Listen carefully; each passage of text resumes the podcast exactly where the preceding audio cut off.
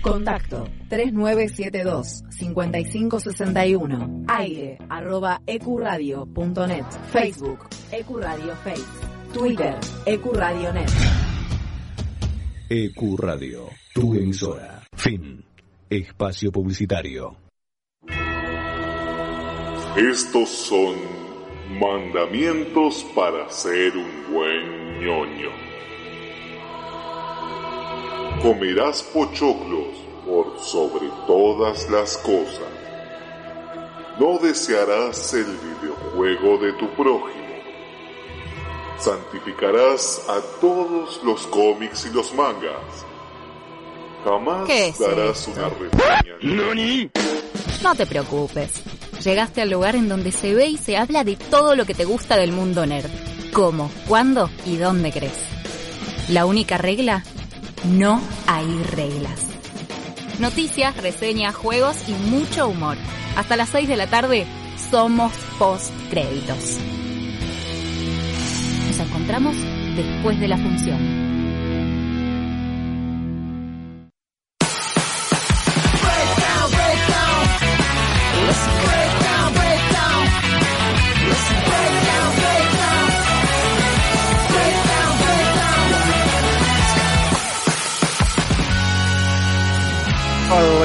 20 de junio, 4 de la tarde, momento de hacer, llamamos post créditos. Bienvenidos, bienvenidas.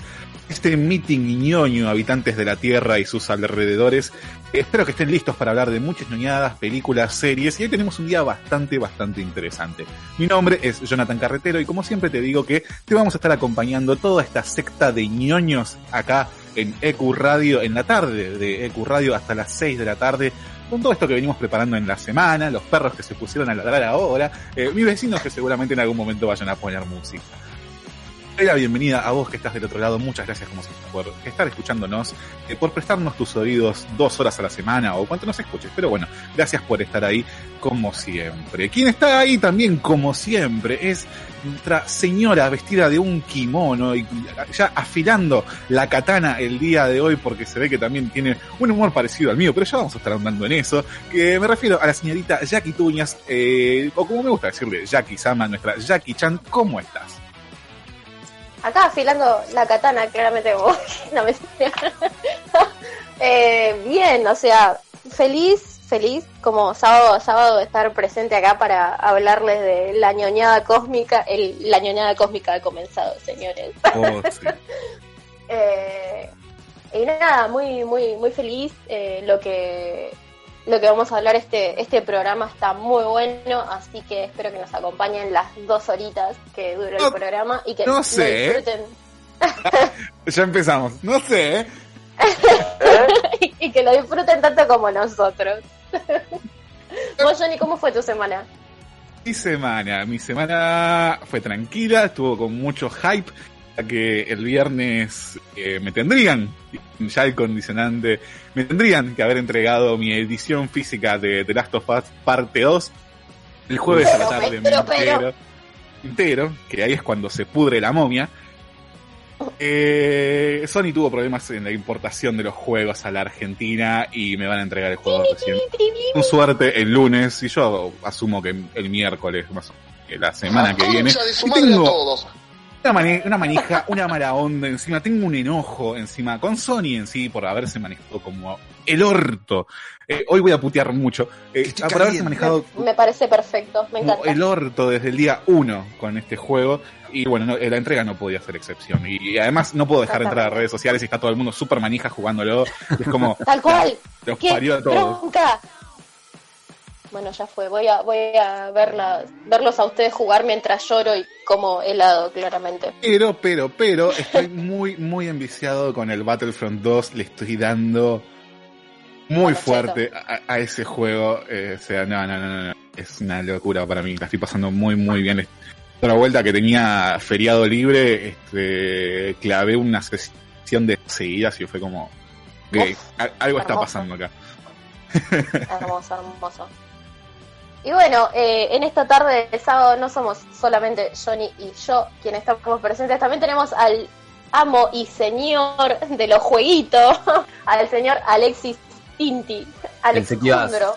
Iba a salir con la palabra con M, el señor de No. los... Tenemos ya el canal de YouTube de Alexis Tinti con ese nombre. Ey, no es malo, ¿eh? Eh, Yo la verdad que vengo a, Watch. A mis a mis dos horas anuales de radio, hay que hay que presentarse, Dos Eh, horas anuales. A no perder el... el- para no perder la costumbre. Sí, no, ¿cómo se dice cuando estás haciendo una carrera y, y, te- y vas para que no, no Para perder la regularidad? Exactamente, la regularidad. Y bueno, a diferencia de Johnny, yo sí le estuve dando al The Last of Us 2. La que lo parió. Contá, contá. ¿Cómo? Primeras impresiones, obviamente, sin ningún atisbo de spoiler, sin nada. ¿Qué, ¿Qué qué te parece? ¿Qué, cómo? ¿Qué- ¿qué fue qué es ese- que- video con una sillita en la cabeza, con un carrito en la cabeza, ¿qué pasó? No, no sé No, vos, ese- pero para mí es, es, es el endgame del 2020. Para mí, o sea, lo estaba esperando como endgame. Bueno, uff, es que creo que, a ver, en, en- en aspectos generales, como ponerle los gráficos y, y los aspectos técnicos, está bastante bien el juego. No es el juego más lindo que vi en PlayStation 4 y me sorprende. Creo que el, el- el God of War es, es bastante superior gráficamente, por ejemplo. Pero está como, por ejemplo, sin spoilers, eso, ¿eh? sin, sin ningún tipo de nada. eh, tenés como cinemáticas que te muestran lo que pasó en el juego 1, dentro del- del- del- del- de la parte 2, y lo ves con gráficos de Play 4 tirando a, a- a Play 5, ¿no? Y es muy lindo ver como cosas que pasó en el juego 1 con todo el esplendor de la tecnología de ahora, ¿no? O sea, Eh, que por lo menos no se tiraron a chanta y dijeron, mandale la cinemática renderizada una vez más. no, ni a parar, No. está todo rehecho y está bueno. Eh, eh, creo que el gran divisor que estoy viendo ahora en internet y todo es la historia, obvio. No voy a decir nada de la historia, solo voy a decir que es jugado, ¿no? Naughty Dog como que se la jugó mucho y ayer yo estoy jugando este juego con un amigo que lo estamos compartiendo en la Play 4 y como que los dos llegamos a un punto de la historia en el cual eh, pasa algo grosso y, y lo llamo y le digo, che Johnny, ¿qué opinas de esto? Y lo que escucho del otro lado es que voy a dejar de jugar el juego. Y dije, no. No. Y como que tiene, tiene cosas que... declaraciones. Sí, tiene, tiene cosas que a, a mí al menos no me caben mucho a nivel historia, pero desde un punto de vista de, de así no se cuenta una historia. Y me parece raro, porque el, el uno es justamente una película. Creo que hay, hay Claro. fallas de directores y, y hay fallas de historia, pero no sé, es mixto. Yo creo que cuando lo termine Johnny hay que hacer un programa de, de 24 horas Sí, hablando sí, de esto obviamente. porque Sí. tiene un par de cosas que son grosas. Pero a nivel general, En creo que- tiramos tres especiales, con The Last of Us hacemos 6, 7 mínimo. Claro. Ni manija. Puede ser Eh, tu endgame o puede ser tu, tu, tu Justice League. Eh, No, a nivel que- de manija, Oh, lo, oh. lo estoy esperando como endgame. A eso me refiero. Es como mi evento del año. Claro. Eh, no sé. ¿De cu- ¿Cuánto tiempo lleva jugado del juego? Más o menos el porcentaje, no sé si tenés en mente. Eh, más o menos debo ir 10 horas y creo que son 25. Acá, Bueno, casi la mitad, vamos a decir, a grandes rasgos. Sí, sí, más o menos. Por eso digo que a, a aspectos generales de la historia hay como puntos clave que no sé si me convencen mucho para, para lo que va a ser el final, pero vamos a ver qué onda, ¿Qué- porque confío en Naughty Dog, más allá de todo. Bueno, bien, bien. Bueno, yo por mi parte seguiré esperando acá, masticando bronca. La madre que los parió a todos. Pero bueno, Ah, eh, es bueno saber pero- que ya está entre nosotros. Y está bueno también de que, de que además de todo esto tenemos acá al doctor, al doctor de doctores, a el doctor de doctores de doctores, Segurufufu. Nosbaum, qué galán. Dígame, licenciado. Sincero Seguru. Buenas tardes, motherfuckers, ¿cómo están? Muy buenas tardes. Aclaro, Seburufu, el nickname que me pongo en plataformas como de juegos y en este caso Discord, es Seb, que es la- las siglas de mi nombre, y el Urfu significa lobo en chino. Ah, mira vos, tenés un Yo leo Seb? Ubu. ¿Qué crees que te diga? Claro, es, es neutral, bueno, como casi todo lo que hago es Seburufu. Seb Urufu. O sea, lo tenés que pronunciar tipo japonés del chino, como Seburufu, cheddar, Claro. 100 gramos. Ok. Como la versión otaku del Fede Lobo, vamos a decirlo. Oh. Oh, Básicamente. ¿Cómo estás, Sergio? ¿Qué tal tu semana? Eh, ¿Qué anduviste viciando estos días? Si estuviste viciando algo, ¿cómo estás en el laburo? ¿Seguís yendo en bicicleta a las 6 de la mañana? Queremos saber eso. Eso es lo que está esperando el país. Toda la pedaleada. Sigo yendo en bicicleta y esta semana fue dura, ¿eh? Nu- Nunca pensé que el viento iba a complicar tanto al momento de pedalear. Ah, no, es clave. Cosas que uno no- no- Viento en nunca, contra. nunca tiene en cuenta. Y ¿Para las qué mierda voy a tener en mantenimiento? Ah, yo me bajo. Me bajo de la bici. De una, de una. Posta, tío. Cuando veo, porque hay algunas que son putas montañas, algunas subidas. Entonces, Ah, digo, sí. ¿saben qué, muchachos? Me bajo. Cuando veo a alguien haciendo una calle en su vida arriba de la bicicleta es como, tío, o te caíste de la cuna o sos fanático de Big Bang Theory, no puedes ser tan estúpido. Nadie hace eso por Me voluntad que propia. tengas, tipo, eh, eh, tengas como tu la forma de medirlos con lo de, de Big Bang Theory. Pobres, pobres, pobrecitos, boludo. Vine dispuesto a pelearme con todos, así que Está recaliente el Uh, tipo. qué bien, qué bien. No, bueno, la semana fue, fue corta. Eh, esa es la realidad. Así que no, no hubo muchas quejas. Estuve viendo la serie esta que de la que vamos a hablar hoy, Midnight Gospel. Ah, ¿Y qué te serie pareció? rara. Eh, serie rara. llegaron al final, No llegué al final. ¿Vos llegaste al A mí final? me falta el último capítulo. yo vi todo. Ah, bien, bien, Johnny. Costó. Bueno, me estuve leyendo. Me estuve leyendo un par de críticas, estuve viendo un poquito para ver qué onda, porque eh, es rara. Claro, Pero bueno, ya vamos a estar hablando, hablando de eso dentro de un rato. Eh, Tinti, no sé si vos le pudiste pegar una chusmeada a la serie y o la película que vamos a hablar el día de hoy. Eh, sí, la serie me la vi. Este, me faltó un capítulo, que es el último. Y la película no la pude ver porque estuve con otros, estuve jugando jueguitos. No, no te hago Ah, sí, es, es totalmente entendible. Sí, sí. All semana. Estuve como organizando mi semana para decir, el viernes ya lo dejo libre, ya jueves a la noche tiene que estar el programa listo y el viernes me dedico a lo que me tengo que dedicar, cosa que no pasó y el jueves a la tarde tiré todo a la mierda. y- Pero, aparte, el de Last of Us salió como que el jueves a las 12. Entonces fue como, la puta, tengo un día menos y no sabía. Como medio, Claro. medio, medio raro. Qué bueno. Quien está bien está del otro lado es infaltable Noah Goldberg, como siempre haciendo la operación, Hola, esperando ¿cómo ahí que la saludemos todos? con toda su, con todo el amor que nos da con la operación que hace todos los sábados gracias a EQ Radio. Eh, Noah, espero que estés bien. Te voy a saludar en forma de pregunta porque es medio complicado que respondas, pero este, espero que andes los más pero más bien. Gracias Dios, estoy bien. y espero que se recupere. Dejen de pasar por nuestro. Instagram, que es postcréditos.radio, en donde estamos viendo una oleada de memes de Avatar hermosos. Eh, estamos también posteando noticias, cositas del programa, pero eh, esta semana fue como la semana de los memes de Avatar. Podría ser más. Eh, Es raro porque de repente estoy viendo tipo tanto Facebook, Twitter y bueno, Instagram, una banda de memes de Avatar. Por alguna razón tipo como que repuntaron. Poco es el algoritmo a que te tira a lo. Claro, mismo. eso iba a decir. El algoritmo te está súper súper en el tema, pero guacho, yo siempre estoy buscando cosas sobre Avatar. ¿Por qué aparecen ahora? Pero este también es, no sé por qué, en YouTube, eh, canales de YouTube que sigo hace un montón, están subiendo como videos, señas, análisis de, de Avatar y es como, ok, hubo una, una, se alinearon los planetas, hubo una convergencia, todos estamos hablando de lo mismo ahora y no sé por qué, porque serie nueva, no hay noticias nuevas, es como que al mundo le pintó hablar de Avatar de golpe, lo cual está muy bien. Era necesario. Siempre, siempre está bueno hablar de Avatar. Hoy me vi justamente el del Monitor Geek, que tiene el video de análisis sobre la moralidad de Zuko. Ah, muy bueno. Que lo compara con el bullido y todo eso, no dejen de pasar por el canal. Muy buen canal el de, YouTube, el de El Monitor Geek. Eh, a- analiza, habla de cómics, series, eh, animaciones. Eh, muy bueno, muy bueno. La verdad que se toma muy en serio, como dice él, de estas cuestiones. Sí, perdió parte de mi respeto cuando saltó a defender en la Justice League. Eh, ah, bueno, pero él el es fanático. dilema es de nadie. Marta. ¿Qué, qué querés que le haga? Hay gente para todo. Team Marta. Yendo un poquito más a lo personal, no dejen de pasar por mi Instagram, Jonathan con th d mutuo. bajo Me van a encontrar mutuo. también, no tanta ñoñada como en postcréditos, pero cada tanto subo algo. Ayer estuve un ratito quejándome, así que algo, algo van a encontrar. Jackie, eh, ¿en dónde te podemos encontrar a vos? En la internet, el internet, como diría mi tía Marta.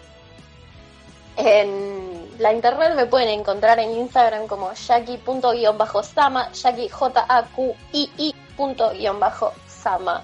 Para encontrar memes, eh, TikToks, selfies, yo tratando de subirme un poco la autoestima, TikToks y varias yerbas más. TikTok. Eh, Alexis, ¿dónde te podemos encontrar a vos? En Alexjundro con doble L en YouTube y Alexjundro con doble L en Instagram o una sola L. Prueben con ambas, no se van a arrepentir. bueno, si Sergio tardó ocho meses en aprenderse su Instagram, creo que vos podrías hacerlo eventualmente.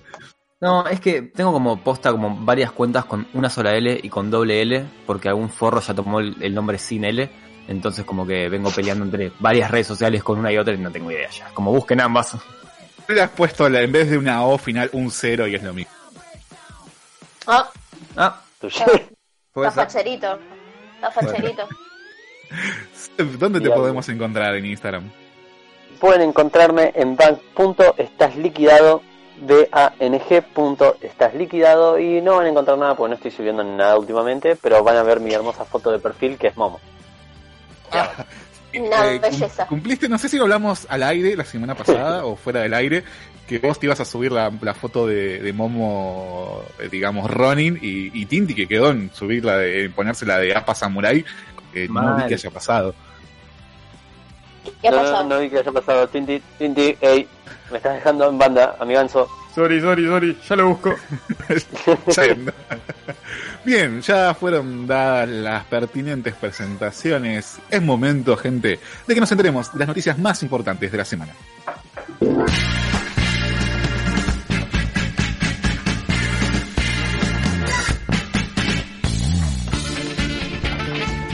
Bien, eh, disculpen este pequeño espacio que dejamos en el medio. Pasa que estaba entrando a mm, las noticias que tenía acá en el teléfono y me crucé en Instagram con una foto hermosa. Taika Waititi sosteniendo sobre sus brazos un baby Yoda y es como, ¿En serio? ¿cómo le ganás ¿Qué ha a eso? ¿Cómo le ganás a eso?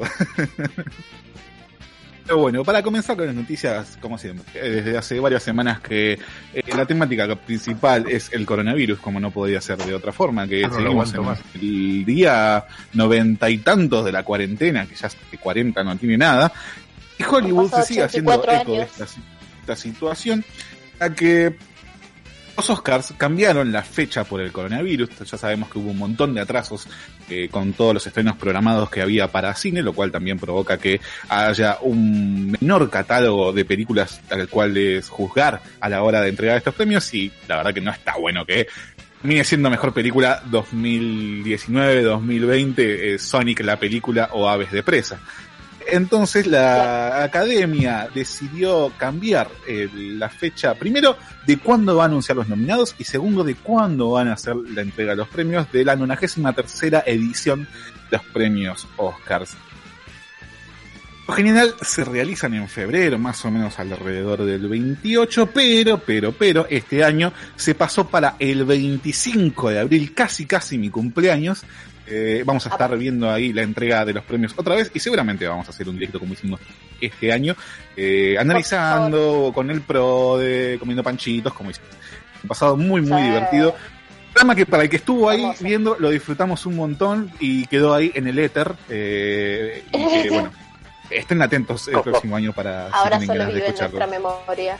ahora solo vive en nuestra memoria. Y los nominados eh, van a darse a conocer el 15 de marzo, o sea que hasta a fines de febrero, películas que se estrenen hasta finales de febrero, hasta el 28 para ser más preciso, eh, van a entrar dentro de la categoría de Oscars 2020 y vamos a poder ver qué, qué pasa con toda esta entrega. Pero bueno, ya sabes, eh, la premiación más importante, vamos a decir, ha cambiado su fecha de emisión para el 25 de abril. Ya aquí, ¿qué nos dicen los japos por tu lado?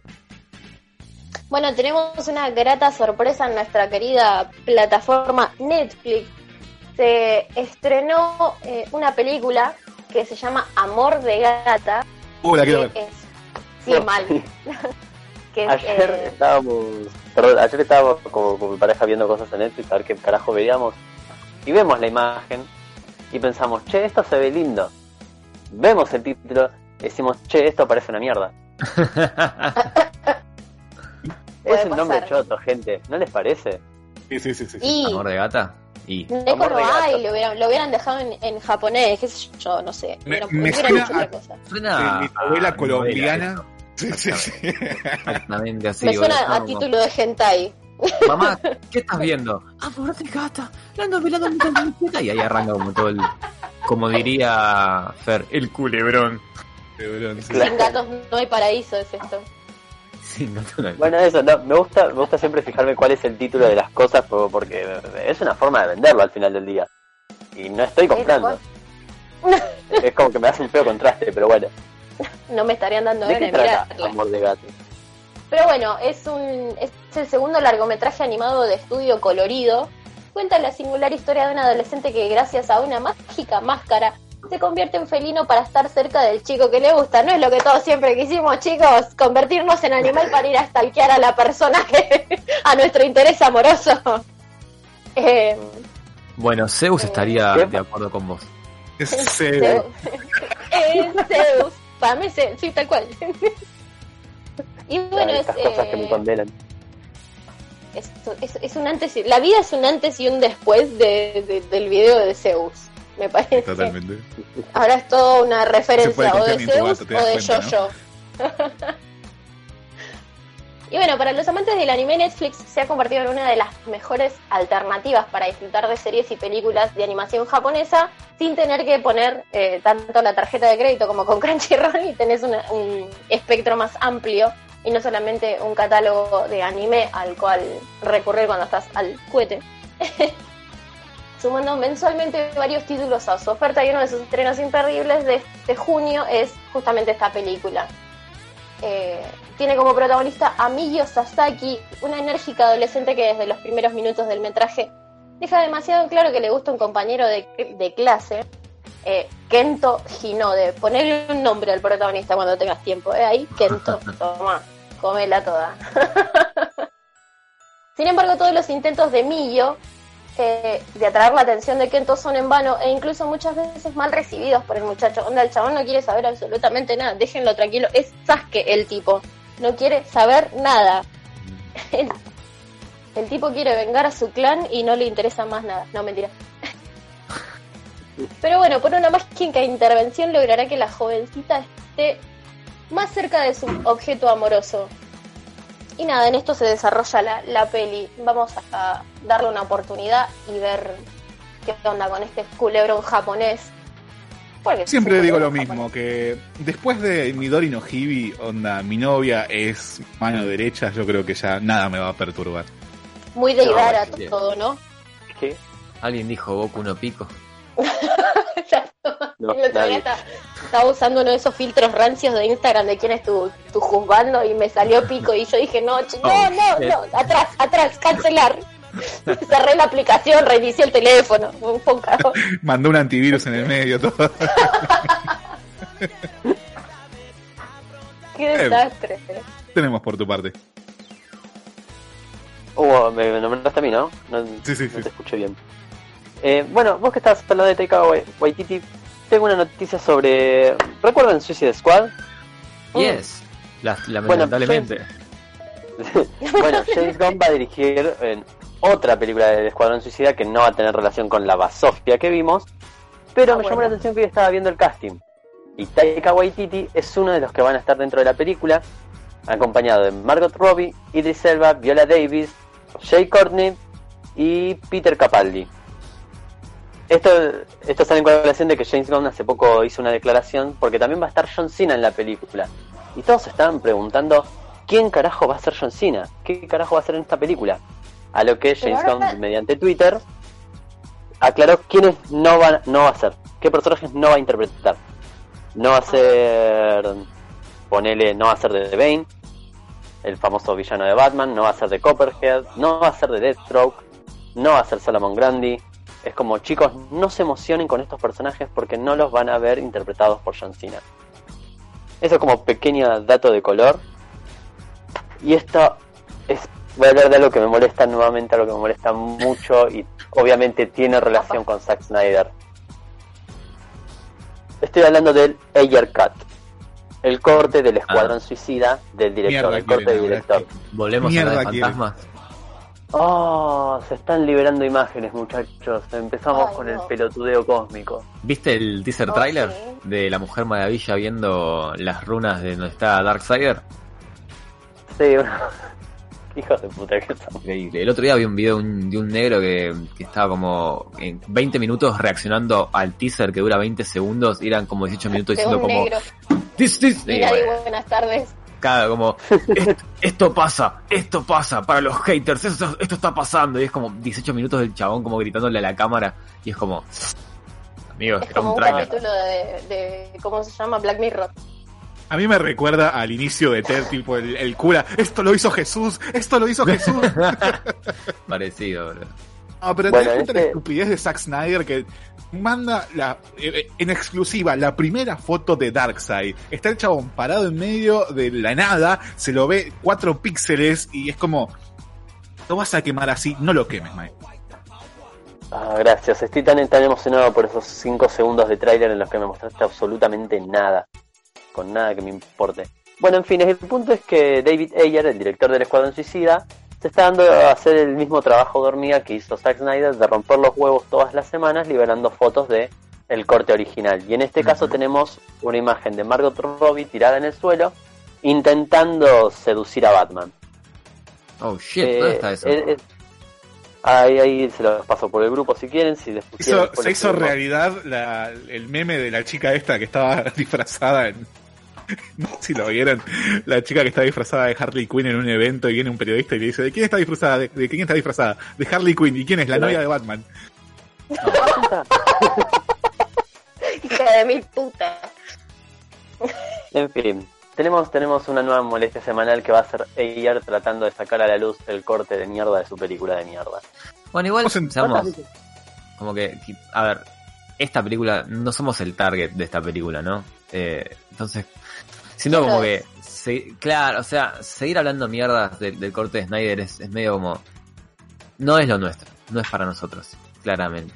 Eh, Hemos entrado en, en- educación, hemos entrado en un paraje muy peligroso, ya que esto va a dar pie a que muchos directores su película como la reverenda mierda y si no funciona van a tener, si es posible, ¿no? Si se dan las negociaciones, ese changüí de volver a sacarla con la edición 2.0 es como no es un DLC, no, no es una actualización de un juego.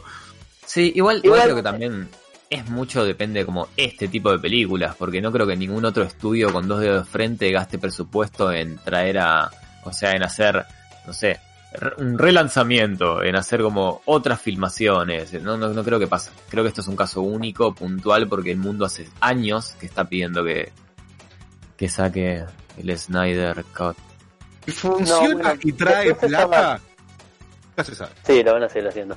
Pero no, igual ta- también coincido con Tinti, no es algo que va a pasar en todas las películas, en todos los géneros, porque es algo de- difícil de hacer. No, es, Sí. es algo que no tiene sentido hacer tampoco. También Aparte- calculo que Esto es más como algo de culto ya. Como que, che, ¿se acuerdan de esa época en la cual sacaron la Liga de la Justicia y, y salió la versión original en un futuro? No creo que, que pase como con todas las películas. Y si se hace una, un tipo de tendencia en las películas grandes, por ejemplo, no sé, Avengers 5 o lo que fuere, y nada, tendremos que prender fuego a un estudio. Los japoneses saben Sí, eso. también lo que estuve pensando en la semana, eh, mientras trabajaba y estaba en modo automático, es que también es una realidad que este tipo de películas eh, no se le da, hay, hay mucha, le meten mucha mano a las ideas de los directores. Así que sí, también es real de que puede ser que en el, en el caso de David Ayer, que fue parte de la polémica al momento en el que salió la película, que Sí. sufrió muchos cortes, sufrió muchas regrabaciones, que no eran propuestas por él. El caso de Zack Snyder es también un punto aparte porque, bueno, él dejó la película y vino Josh Whedon. eh, No, obvio, es, fue un caso particular. O sea, es, Fue un es caso así. muy particular. Pero en el caso, ponele David Ayer, eh, fue real que la cosa había sido así, si mal no recuerdo, es que hicieron una proyección de la película, no había gustado y hicieron las refilmaciones. Pero no pero Y siguió sin bueno, gustar. andás a ver qué es lo que quiso hacer Warner, por qué le cortaron la película, si al final era porque era mala, si tal vez no era el, no era lo que ellos esperaban y le dijeron, mira papi, nosotros te dijimos que vayas para allá, vas a ir para allá. Sí, te entiendo. Eh, no estoy Claro. defendiendo esta propuesta de sacar el corte original, ya saben cuál es mi postura en cuanto a eso, pero es real que puede ser que su película haya- sea un poco mejor y de tanto recorte terminó siendo una chota. Sigo pensando que esto no es algo que tenga que pasar. tiro una pregunta bastante caliente y una bola curva. Tienen que elegir una película que decir, bueno, que salga el director's cut eh, de que arregle todo. ¿Cuál elegirían? Eh, de cualquier película, sea, para que arregle todo. A decir, bueno, va a salir la, la edición del director en donde se promete que se va a arreglar, que no va a ser como la hemos visto en cines. Eh, me gustaría en ese caso de la de Age of Ultron. Bueno, que fue una justo, película ¿sabes que-? Justo iba a hablar de, de esa película porque leí de que en, en una entrevista de que Josh Widow como que realmente odia la, la versión, digamos, que, que salió la película. Eh, Sí, como que hace poco hizo, estaba, estaba hablando con una revista, no sé qué cosa, y decía de que cuando él ve Age of Ultron, todo lo que ve es compromiso, compromiso, recorte, recorte, cosas que no quería, cosas que no quería, cosas que el estudio me obligó a hacer, y como que creo que debe ser como una película, debe ser un, un- un monstruo deforme de la, de la visión que, que Widow realmente quería para, para Ultron, y que en realidad se nota. Cuando la fui a ver con, con Sergio y con, con compañía, yo te dije, Sergio, que a mí la película no me había gustado mucho. sí, y, sí. A mí la película me gusta, pero tiene esto de que es mucho dar pie para futuras películas. Mm. Creo es que- un quilombo de pacing, hermano. Es un quilombo de Sí, pacing. sí. Quilombo de. Sí, No lo tiene además fallas, tiene eh, no es como una película perfecta. el mí me pecado de haber sido la secuela de Avengers y la precuela de Infinity War. Entonces es como, ante tus hermanos quedas media petiza. Claro, es la, la película sándwich. Sí, la película la- sí. No, bueno, pero ese es el- yo lo que siempre que hablo de este tema con, con Alexis es justamente eso, que para todas las cosas que quiera abarcar, salió un trabajo bastante prolijo. De ahí a que sea un muy buen trabajo, no, no lo creo, creo que tiene varias fallas. Pero de vuelta, Josh Whedon después de eso estuvo como un par de años fuera de, de la industria del cine porque quedó li- liquidado el laburo Sí, que quisieron hacer. A ver, no Eh, debe ser fácil. Es, es como todo. Ser un director debe ser una poronga, sobre todo cuando tienes un proyecto tan grande que involucra tanta gente, tantos opinólogos. eh, y, Mucha presión. claro, mucha, mucha presión. Sobre parte. No, por eso, o sea- parte de Marvel. Pero bueno. Si vamos Eh. a eso, tipo, te da el pie para, para lo que es Thor Ragnarok, da el pie para lo que es la Civil War, da el pie para la 3 de Avengers, te muestra el conflicto de Tony. Tiene como un millón de cosas en dos horas de película que son para desarrollar otras 20 películas y la verdad no, no sé cómo hacerlo bien eso. Eh, Mm, y Josh No, Whedon al obviamente. parecer tampoco lo tenía muy claro. claro, Eh, sí, sí, sí. Porque, eh, de vuelta, es un trabajo descomunal, mucha presión, como decís, muchos personajes. Entonces me interesaría ver cuál era la visión de Josh Whedon posta. Obvio. Bueno, eso, eso existe y se llama Director Cut. O sea, no, no, no, no sé por qué tiene que existir esta pelotudez como el Snyder Cut. Saca tu versión de director, que lo hacen todas las, las películas. Mad Max tiene una y nada más un filtro en blanco y negro. O sea, ya, hacelo. No, no- no sé cuál es el gran problema. Ah, ahí me mata. Pero bueno, si tuviera que elegir una, se- ahora sí al azar, sería esta de Age of Ultron, la 2 de los Vengadores. Tinti. No sé si... Eh, no, no, Age of Ultron definitivamente. Porque creo que es como la única película de todo el universo de Marvel que no puedo volver a ver. Como que... La- no, no, es que la veo y sí- Capitana Marvel, mirá que está. No, no, pero- Iron Man 3. creo, creo que Yo es peor. Capitana Marvel ni la vi. Creo que es peor que Capitana Marvel y otras, pero no porque es una peor película en sí, sino porque es la es Vengadores 2 y es una poronga de, de- de- en todo. O sea, no en todo, pero Una es como... poronga. Sí, es una poronga como una secuela, es una poronga como una precuela. Entonces, como que es la, es la única que no puedo sentar a ver dos horas y pico, porque tiene todos los personajes principales y no me gusta nada, básicamente, de, de- de cómo se desenvuelve la película. No es mala, es buena, pero es la única que, siento que es, es tedioso sentarse a verla. ¿Me explico? Bueno, sí, es algo que eh, la otra vez vi una película, la volví a ver Mm, y, y sí, no, no me senté a verla co- completa, con, con sinceridad. claro. Creo que tiene grandes momentos, Sí, sí. pero sí, eh, no, no es la mejor. A un punto que empezás a hacer, eh, empezás a adelantar hasta la, hasta la batalla de Sokovia y bueno, que se dé lo que se tenga que dar. Hasta la batalla de Iron Man y, y Hulk. Y también, pero como están en el principio medio, es como que hasta ahí ves. Pues ya es como charla, charla, charla, charla. En fin, no sé si, si vos, Jackie. Johnny o Jackie tienen algún corte. Tiré la pelota aquí. Yo eh, realmente tengo un problema muy grande que es que cada vez que veo una película algo bueno le encuentro, así que no tengo ninguna queja realmente para hacer sobre alguna película en- en- puntualmente. O sea, no, no, no se me ocurre ninguna en este momento. La única que sí no vi ni voy a ver, porque la verdad vi, los prim- la primera media hora y me reemboló la cara de orto de Brie Larson, fue Capitana Marvel. Esa directamente no, la volvería a hacer, la borraría del mapa, haría como de, de- bueno chicos júntense todos, acá voy a tirar, voy a sacar el, el la, la linternita de los Men in Black, les voy a borrar la memoria a todos, esto nunca pasó, no vamos a hablar de esto de acá en adelante. Eso es como lo único que no me gusta, pero después no se me ocurre nada. Por mi parte, me gustaría ver, esto, eh, esto ya va más por el lado del amor, sin alejarme del género de los superhéroes. El director Scott de Spider-Man 3 de Sam Raimi, y por qué no una, cuarta película. Bueno, sí. Ah, Sí, sí. pensé que estábamos hablando de reediciones, no nuevas películas. No, por decir- para imaginar, ¿no? Decir, bueno, más o menos por lo que sabemos que el- cuál era la división del director y que, por ejemplo, acá sabemos que Pero- Sam Raimi se fue bastante eh, peleado con Sony eh, por todo lo que le obligaron a meter, que le obligaron a meter a Venom, tenían un montón de villanos al pedo, eh, un montón de cosas que, si bien fue la peor película de Spider-Man, fue la que más terminó recaudando, pero fue tanta La su de Toby, frustración. ¿verdad? Sí, fue tanta su frustración que pinchó todo lo que iba a ser Spider-Man 4 y 5. Me voy de un portazo y desaparece. Olvídate. Sí, eso No sé, si, sería no sé si se les ocurre alguna, ahora bajo este paradigma Tinti, no sé si se les ocurre alguna, pero para ya- a mí me gustaría ver una reinterpretación de Spider-Man 3. Estamos hablando de algo idílico que no va a Sí. pasar, pero, pero bueno, para jugar, ¿no? Un poco. Bueno, mira, mí, Claro, claro. sí, yendo así por el lado de, de Spider-Man, me encantaría ver. eh, me estoy jugando el juego de Play 4, eh, que nunca lo había jugado. ¡Eh, Goti! Eh, Gotti, y, y me gustaría ver esa historia en el cine. Porque creo que esta historia es, es como ampliamente superior que, que todo el último Spider-Man, las, las últimas dos películas del último Spider-Man, y también es ampliamente superior que la. No sé si fue una trilogía, fueron dos películas, de la del Amazing Spider-Man. Dos. Dos. Eh, creo que como que es muy buena la historia esta, y entonces como que quiero ver algo así, quiero ver algo así en el cine. ¿Y Me ¿Qué nos presenta eh, Marvel Spider-Man de Play 4? Un Spider-Man que ya tiene como 10 años dentro del traje y, está to- es todo lo que está bien. Eh, Es una rememoranza de los primeros años, es ver cómo Peter lidia con un- una madurez al ser Spider-Man, con su deber con la ciudad, muy pero muy bien. Por más de que tenga algunos tropos que ya sabes hacia dónde van, te duele que terminen pasando.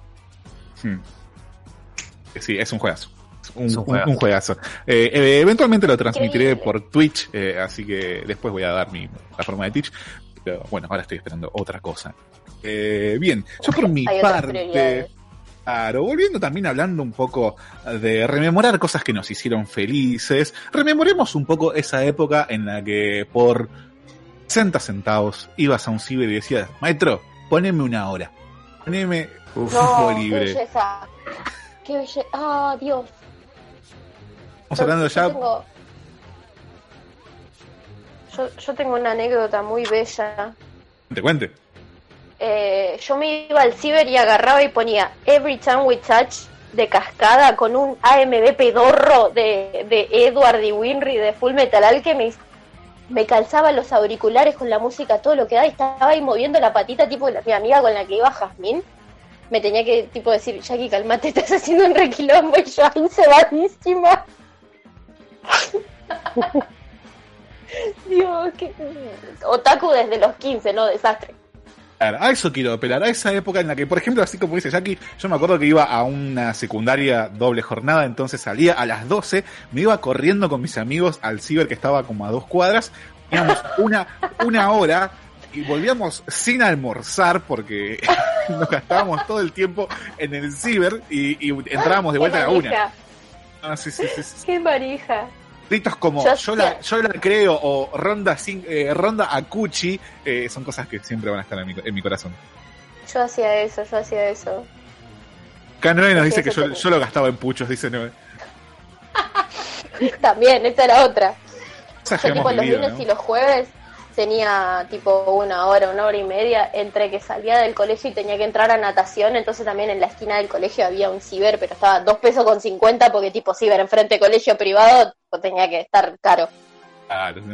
O momentos como, como en el que se te iba toda la dignidad del universo, este pibe con 14 años experimentando con el internet por primera vez, saltaba un gritito desde tu cubículo diciendo, señor don dueño del ciber, ¿me puede venir a poner el arroba, por favor? Devuélveme esos años, no lo disfruté lo suficiente. Pero bueno, si había, si había un claro favorito de los gamers en esa época, sobre todo los que eso, teníamos solamente la oportunidad de tener una computadora delante de nosotros, alquilándola por una hora, hora y media, no tener el GTA en sí, sino el El Counter. Strike. Counter Strike 1.6, todos lo hemos jugado alguna vez. Hacemos frases como Fire in the Hole, eh, no sé, eh, la bomba está plantada, eh, go, go, go. ¿Son, ¿Son del counter esas frases? Sí, sí, sí. Recordemos que el Counter Strike era un mod de Half-Life. Wow, no sabía esa, ¿eh? Sí, sí. Ay, Dios mío. Lanzado en el 2002, después tuvo otras versiones, pero creo que la que quedó en el corazón de todos, la que fue la piedra fundamental, fue el 1.6. Y acá te traigo Sí. un datazo para vos que estás encerrado en cuarentena y tenés ganas de revivir todas estas cosas, de agarrarte a tiros, eh, counter contra, contra los terroristas, terrorist win, eh, Con counter los win. terroristas. Tu. Ten de suerte, muchachos, porque van a poder jugar al Counter-Strike directamente desde su navegador de internet. No hay que instalar nada, Muero. no hay que ir a Steam, no hay que bajar ningún parche, no hay que piratear nada. Que ahora, en este mismo instante, te voy a estar dando la página en donde vas a poder estar entrando a vivir toda, toda completa esta magia. no sé si estás aplaudiendo o haciendo otra cosa, pero... Estoy eh, aplaudiendo, por desgracia. ¿Cómo dijo? Fire in the hole, dijo. Go, go, go. Se le multa con un crédito por violar el estatuto de moralidad Ahora me está medio hora riéndome. Les aviso para que se agarren. Agarre, agarre papel, señora, y anote la receta para poder entrar al Counter Strike en navegador.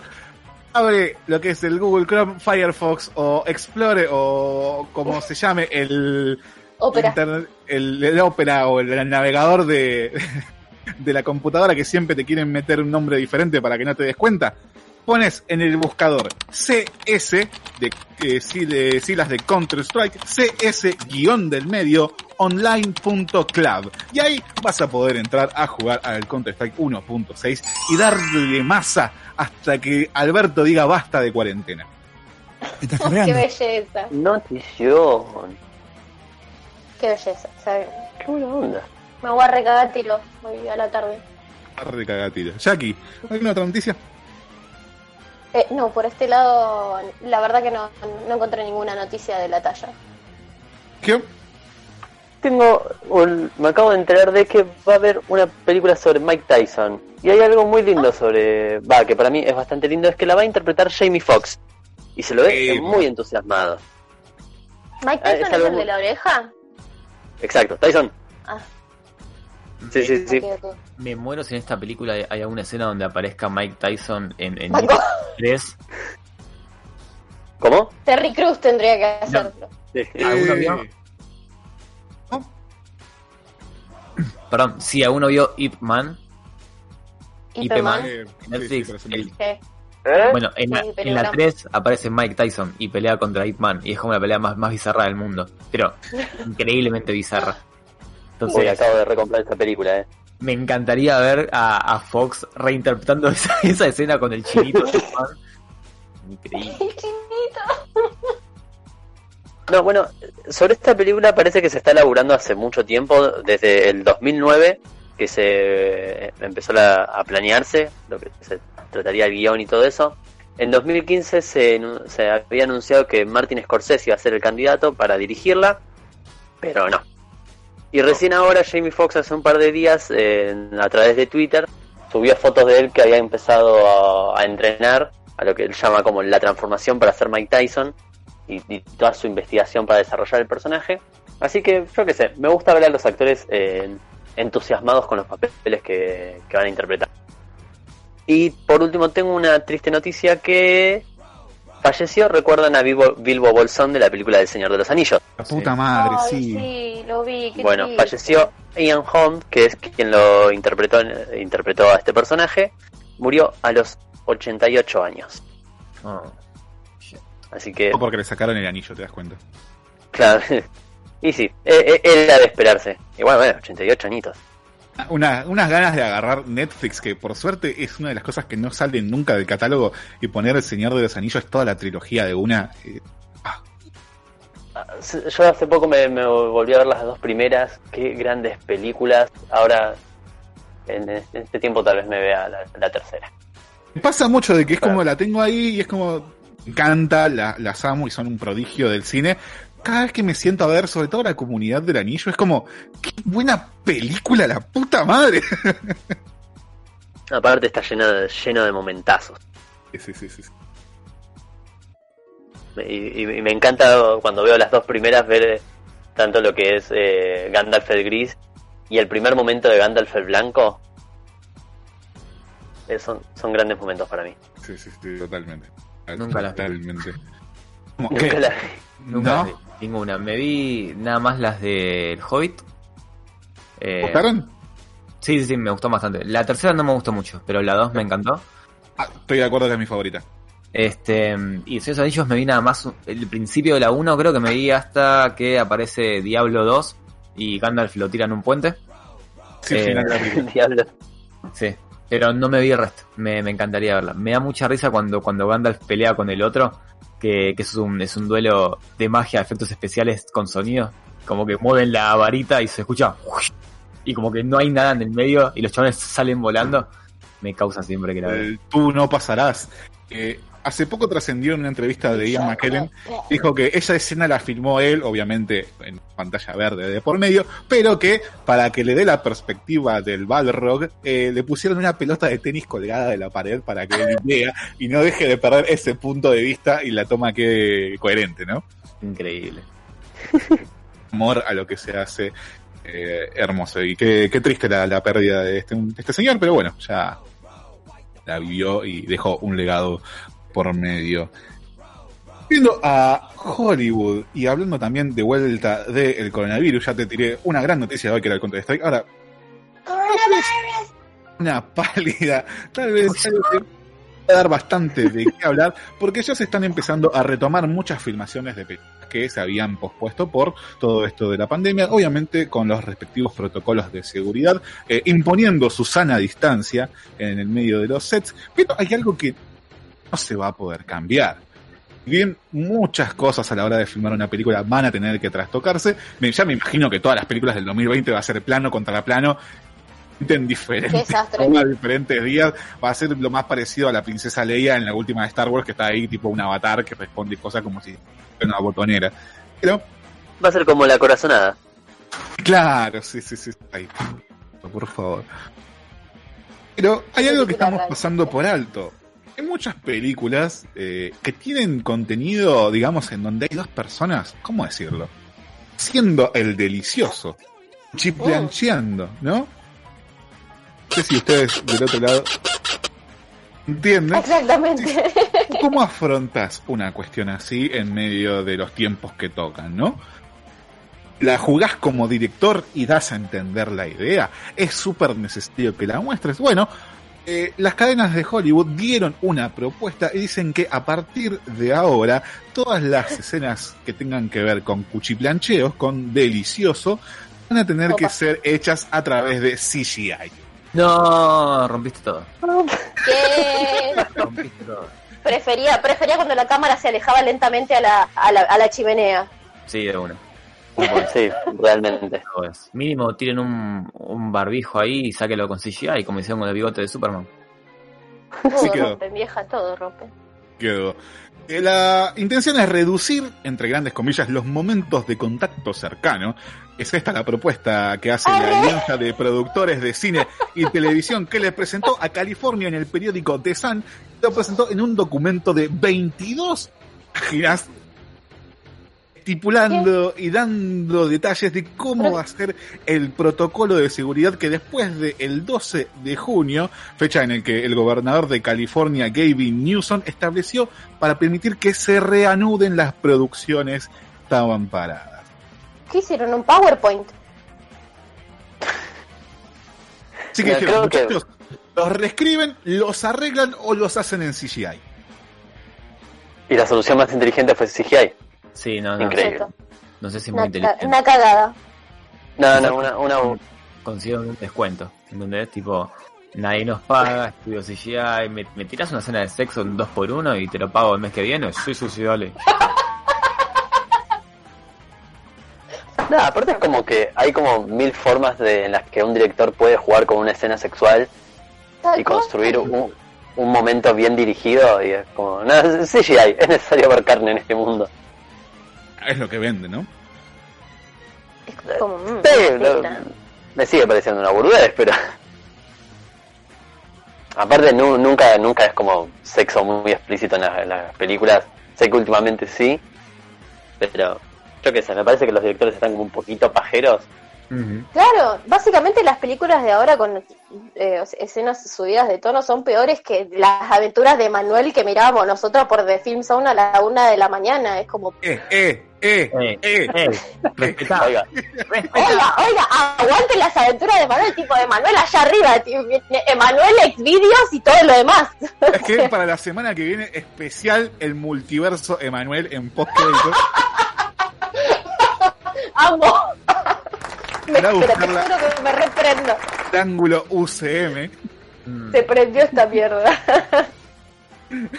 Yo creo que Tinti va a estar conectado de las dos y media de la tarde si lo hacemos. Olvídate, boludo. el, el que no conoce a Dios, a cualquier santo le reza. Eso es como. como- Como lo sapo. Bueno, intento ser el aguafiestas de todo esto, ya que tengo una mala noticia. Es que Japón se pone más duro contra la piratería. ¿Quién? No atacamos a las lolis, no atacamos a los pulpos, no atacamos a tantas cochinadas, atacamos la piratería. Nihon no Baka. Después de varias revisiones en las leyes contra la piratería que este país eh, espera promover desde el 2021 y que entren en vigencia el año que viene, están tomando nuevas medidas para fortalecer la lucha contra el contenido pirata de mangas y revistas. Caduca One Piece. Descarga ilegal de, ya sabemos, mangas, revistas, textos, diarios o cualquier otro tipo de trabajo van a ser penados con cargos criminales, pero se exceptúan las parodias. Igual que en Estados Unidos, eh, desde el primero de enero del 2021 ya van a estar promulgadas estas leyes y efectivas. Esto advierte a todo lo que sea contenido audiovisual, ya sea video, música, todo, y que no nos extrañe que a partir del primero de enero empiecen a aparecer páginas rotas o eh, páginas como, no sé, JK Anime, Anime TV, con un cartelito diciendo nos metieron un abogado entre las nalgas y no podemos hacer más nada. Lloro. Nah. No. Lloro porque el catálogo de Crunchyroll es súper pobre. Y pobre, mía tiene que andar viendo Bleach, que no nada para ver. Pray for me. Pero para, perdón, perdón, perdón. Eh, ¿en, en qué país es ilegal esto? No, es que no, no, no entendí. Eh, Estaba viendo Japón Facebook está promulgando. Japón está promulgando esta, esta digamos, este abanico Nueva de, de nuevas medidas para combatir la piratería. Pero Japón nada más. Y obviamente, si te, es una obra de tu autoría que vos sos japonés, podés reclamarle a un chabón que está del otro lado del mundo. No, obvio, sí, bueno, pero convengamos que eso no pasa. Mismo Estados Unidos tiene unas políticas muy duras de copyright y, y he visto, todos hemos visto 20.000 páginas como Cuevana 4 eh, que tienen películas. no me cuenta. Sí, porque ya mandan las otras tres. Pero, o sea, están en internet. No creo que, no, no, no creo que afecte absolutamente a nada. Sobre todo porque en internet existen las, las leyes que son propias de ciertos países. Por ejemplo, en Alemania, vos podés tener un servidor o en Suecia con el contenido se te cante el culo como mega. Y, y es muy raro de que aunque vos seas argentino, estadounidense o japonés, puedas reclamarle a esa página que lo dé de baja. Y Eh, a ese caso, por ejemplo, esta semana me, me di con la noticia de que no puedo entrar a Pirate Bay. Oh, ¿Lo- ¿Lo tenés bloqueado de Google? Claro, parece que eh, está regionalizado por país, así que me voy a tener que descargar eh, Claro, una VPN. Mm. eh, y países como México no tienen problemas con esto. Claro, es que- te vas a hacer es fly. Como que no creo que, que nos afecte en nada. La última, todo se baja a una VPN y listo. Les confundimos a, a quien sea que nos traquee con internet. Bueno, esas son las tiene la novedades solución para todo. el día de todo que la me animé. fecha. Mis waifus. Fíjame mis para waifus. consejos. Mis waifus. Nadie se mete con mis waifus. Casi 5 de la tarde. eh, estamos a 20 de junio, Día de la Bandera. Y mañana es el Día del Padre. No sé si Feliz día te desea tu ministerio amigo. Eh.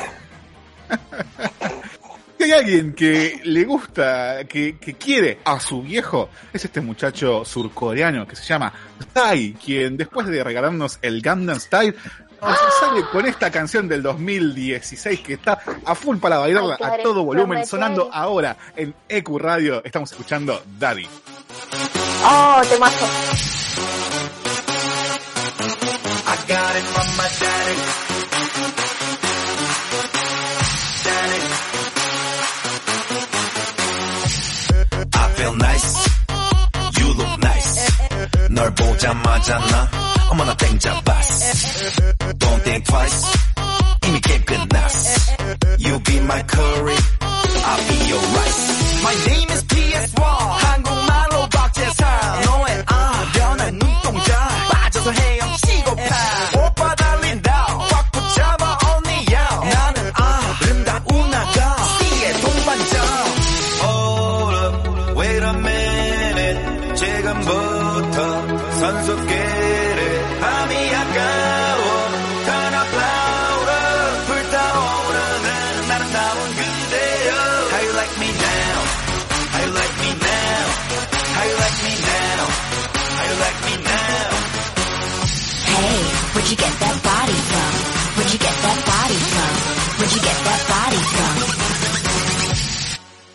Got it from my daddy.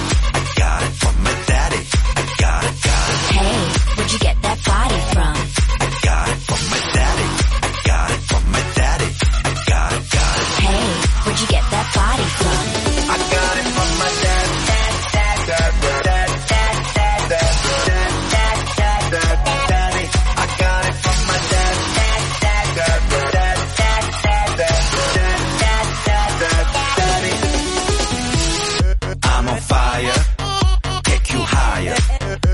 넌 한폭의 명작, 난 아낌없는 buyer. Don't be a liar. 까고 말해봐요. I'll be your honey,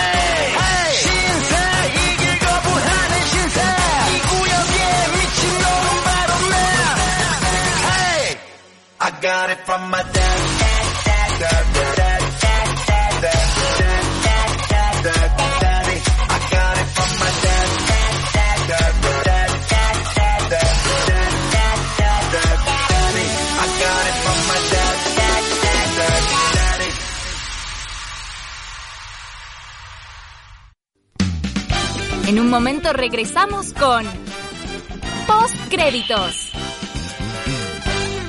Inicio. Espacio publicitario.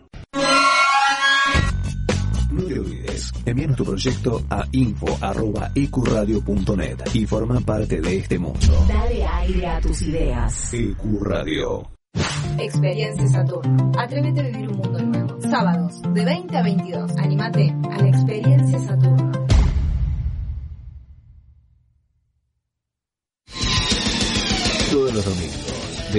17 a 19, junto a Charlie, Walter y Lucas, hacen A Puro Metal, un programa heavy, hecho por heavy y para heavy, por EQ Radio.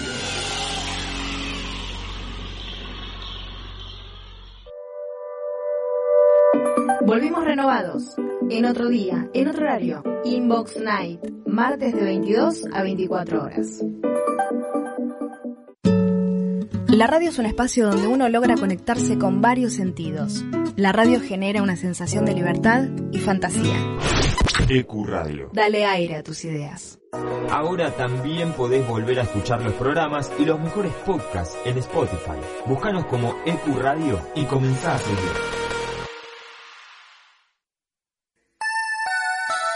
B. Invasión bicicleta. La ciudad se vive desde dos ruedas. Con Clarisa Arreguer y Matías Abalone.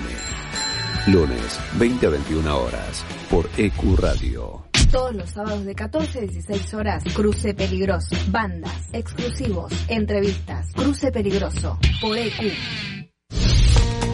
La música, el cine y el arte que nos transportan a otras dimensiones, paisajes y espacios. Con la conducción de Miki Martínez, El Niño Perpetuo, para el adulto en eterna espera, por EQ Radio.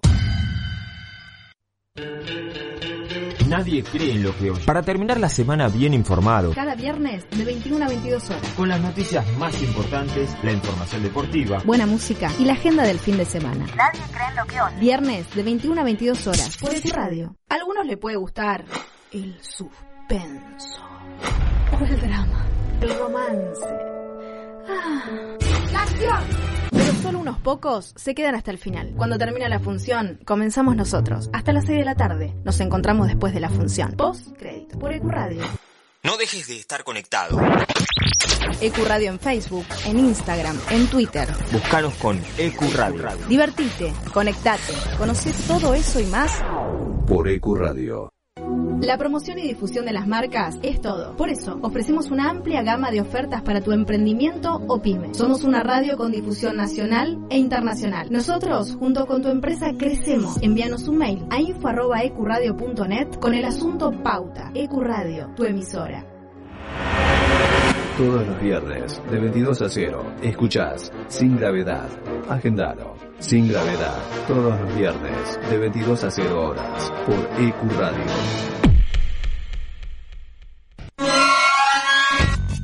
No te olvides, envíanos tu proyecto a info.ecuradio.net y forma parte de este mundo. Dale aire a tus ideas. EQ Radio. Contacto 3972-5561. Aire arroba ecuradio.net. Facebook Ecuradio Face. Twitter Ecuradio.net. EQ Radio, tu emisora. Fin. Espacio publicitario. Ya volvimos con más Post Créditos.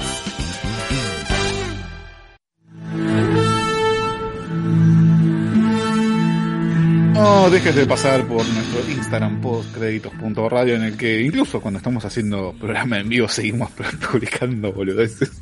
Hermosa la foto que se acaba de publicar. Eh, en fin, momento de hablar de la serie que nos la tarea de ver esta semana. Hablando de una producción de Netflix de la mano de Pendleton Ward y Duncan Trussell. Si les suena familiar el nombre de Pendleton, es porque es el creador de cosas como Hora de Aventura, que seguramente les suena por ese lado. Hemos dado la tarea de ver Midnight Gospel. A conocer primero la opinión de Jackie, fue quien puso sobre la mesa esta serie para que vayamos a verla. La verdad ¿Cómo te, que- te resultó? La verdad que cada capítulo es como un viaje. Es como que te pones los auriculares y te subís a un colectivo imaginario en el que vas escuchando una conversación y cada vez te intriga más saber qué desenlace va a tener y la verdad lo disfrutas un montón y, y es como como que te sobrecarga de, de emociones y sensaciones porque entre lo que estás escuchando y la estimulación eh, visual que tenés por todo el colorido que despliega y toda la, la secuencia de, de imágenes y sucesos que van pasando en cada capítulo, como que terminas un poquito lleno. Pero la verdad disfruté todos y cada uno de los capítulos que vi y me quedé recontra re manija y la verdad te, te hace empatizar un montón con muchos aspectos de Clancy que ya lo vamos a ir desarrollando un poquito más adelante eh, eso. ¿A vos qué te pareció Johnny? Eso, a eso quería ir. Eh, primero que nada, ¿de qué se trata Midnight Gospel? Es la historia de Clancy, un muchacho que vive en el futuro, por así decirlo, eh, quien se exilia al espacio eh, buscando hacer una nueva vida. Eh, y él es creador y partícipe de su podcast que se llama Midnight Gospel, eh, en donde... ¿Cómo explicarlo? No sé por dónde empezar porque son un montón de aristas que se... Él le pide prestada, prestado dinero a su hermana para comprar un simulador de universos. ¿Qué es esto? Es una máquina que a que se mete nuestro protagonista y lo va tirando como a diferentes planetas con diferentes realidades y en estos paradigmas él busca alguna persona a la cual entrevistar para su podcast eh, Midnight Gospel. Por sí ya eh, la premisa es bastante lisérgica. Eh, sí, es un podcaster más que un youtuber. Eh, porque digamos se que, que se graba. graba.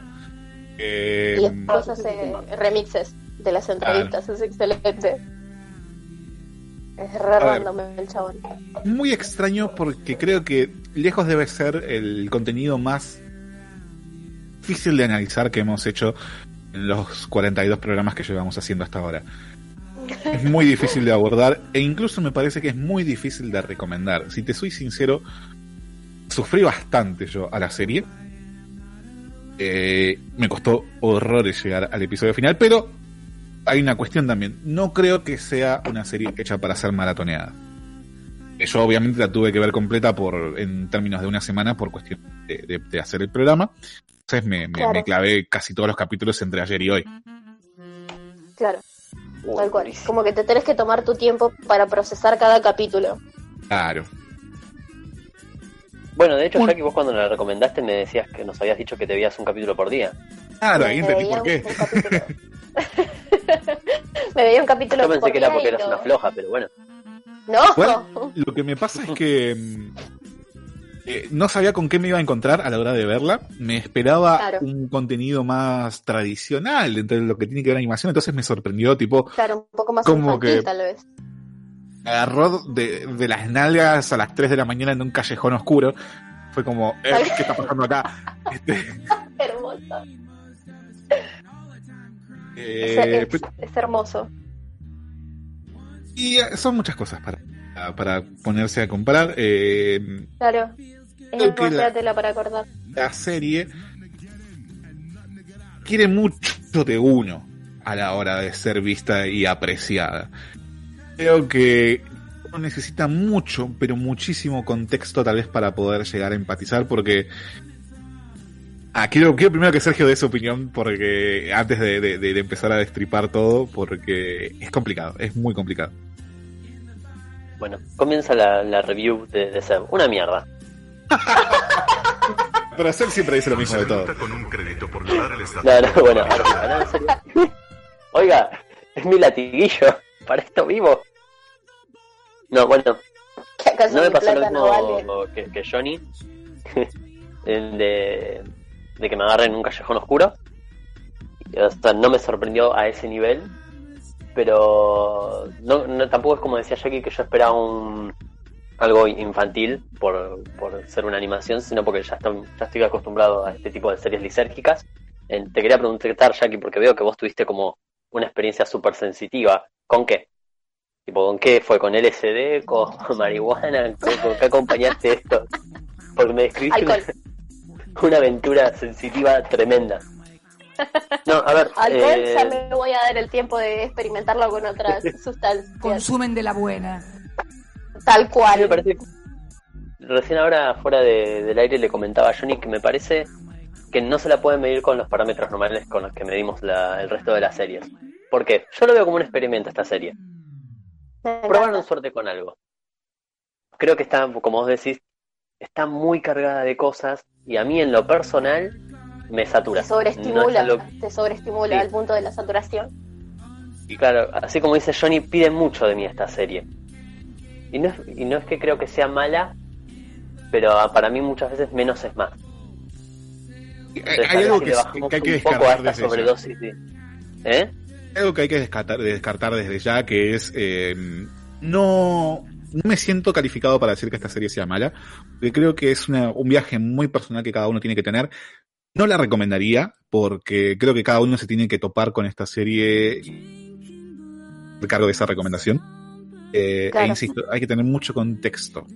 Yo no sabía cómo, por ejemplo, era el génesis de la serie. Una vez que uno sabe cómo nace esta serie, claro. toma otro valor. Claro, es que no te enteras Claro, bueno, hasta hay que- el final de la serie de por qué Clancy es como es. O el, el contexto que tiene él como persona, como ser. Claro, igual Sí, creo igual que creo que Johnny se la- refería... Perdón. No, no, sí, sí.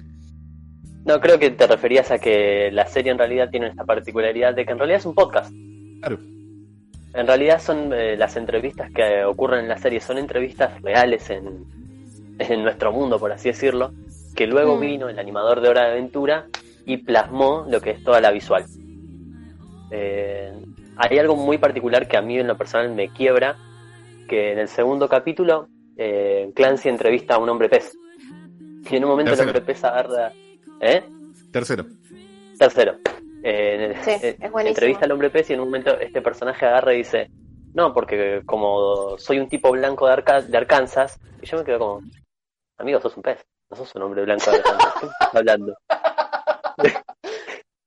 a mí son cosas que al momento de ver una serie me rompen. Después me puse a, me puse a investigar cómo mierda surgió esta serie, y claro, tipo, primero ocurrió lo- el audio, y después El pusieron todas las imágenes que justifican, o sea, que acompañan lo que es la conversación. Y, Mm. este, bueno, por eso. Por momentos está- es muy disonante todo lo que pasa. Dental Ward, eh, como sabemos, es el creador de Hora de Aventura, quien estuvo trabajando en ese proyecto hasta la quinta temporada, después se retiró e incluso había dicho que no iba a hacer de vuelta una otra serie animada. Eh, y que Pero, pero, se pero. hizo fanático de, de Duncan Trussell, que es este podcaster que subía entrevistas con amigos o diferentes referentes de diferentes ramas, donde se ponían a hablar sobre filosofía, la vida, religión, budismo, eh, la iluminación, la trascendencia y la muerte. Eh, fue tanto así que le gustó que de a poco Pendleton le empezó como a meter esta idea de hay que hacerlo una serie. Sale esta quimera experimental. eh, es muy extraña. Por ejemplo, el primer episodio, Nancy viaja a una especie de planeta Tierra donde está toda azotada por zombies y que acá ya te da una clara declaración de intenciones de qué va a ser la serie. La conversación, a grandes rasgos, no va a tener nada que ver con lo que está pasando. Vos te pones a analizarlo de un punto de vista un poco más filosófico y hacerle que, eso sí, si vos sos fanático de teorías, eh, opiniones y este detalle y esto quiere decir esta cosa, esta serie te va a dar, pero años, años, en solamente ocho episodios vas a tener años de cosas para analizar. Pero Sí, es coincido eso totalmente. eh, tan experimental que hay una disonancia para mí entre, primero, el muro de palabras que son las conversaciones que tienen las personas, porque obviamente es un podcast eh, llevado a una serie, lo que está sucediendo. Entonces es muy difícil prestarle atención a lo que está pasando en pantalla y a escuchar lo que están hablando, porque encima, pero entiendo que hablan de una forma sumamente monótona porque es un podcast eh, y con un tono más relajado, más intimista, ¿no? Pero, pues, eh, mientras están hablando, no sé, ¿cuál es la, la opinión sobre el uso de drogas, que es, eh, que es el primer, eh, eh, que en donde entrevistan a Drew Pinsky, que están hablando sobre si las drogas son buenas o son malas, que se, llega a una conclusión de que no hay ninguna droga mala. Tenemos la historia de presidente de los Estados Unidos que está combatiendo un apocalipsis zombies mientras hay gente que está eh, protestando por la legalización de la marihuana. Eh, y cómo Me encanta, prioridades. se va, claro, cómo se va este, escapando de los zombies y todo, y es como, ¿qué está pasando? ¿Qué carajo está pasando? Creo que en esta cuestión de, no sé qué, ah, no sé qué dice acá. Eh, en esta cuestión de contar dos cosas se vuelve tan disonante que no me terminé quedando ni con ni con el podcast, mucho menos con la serie.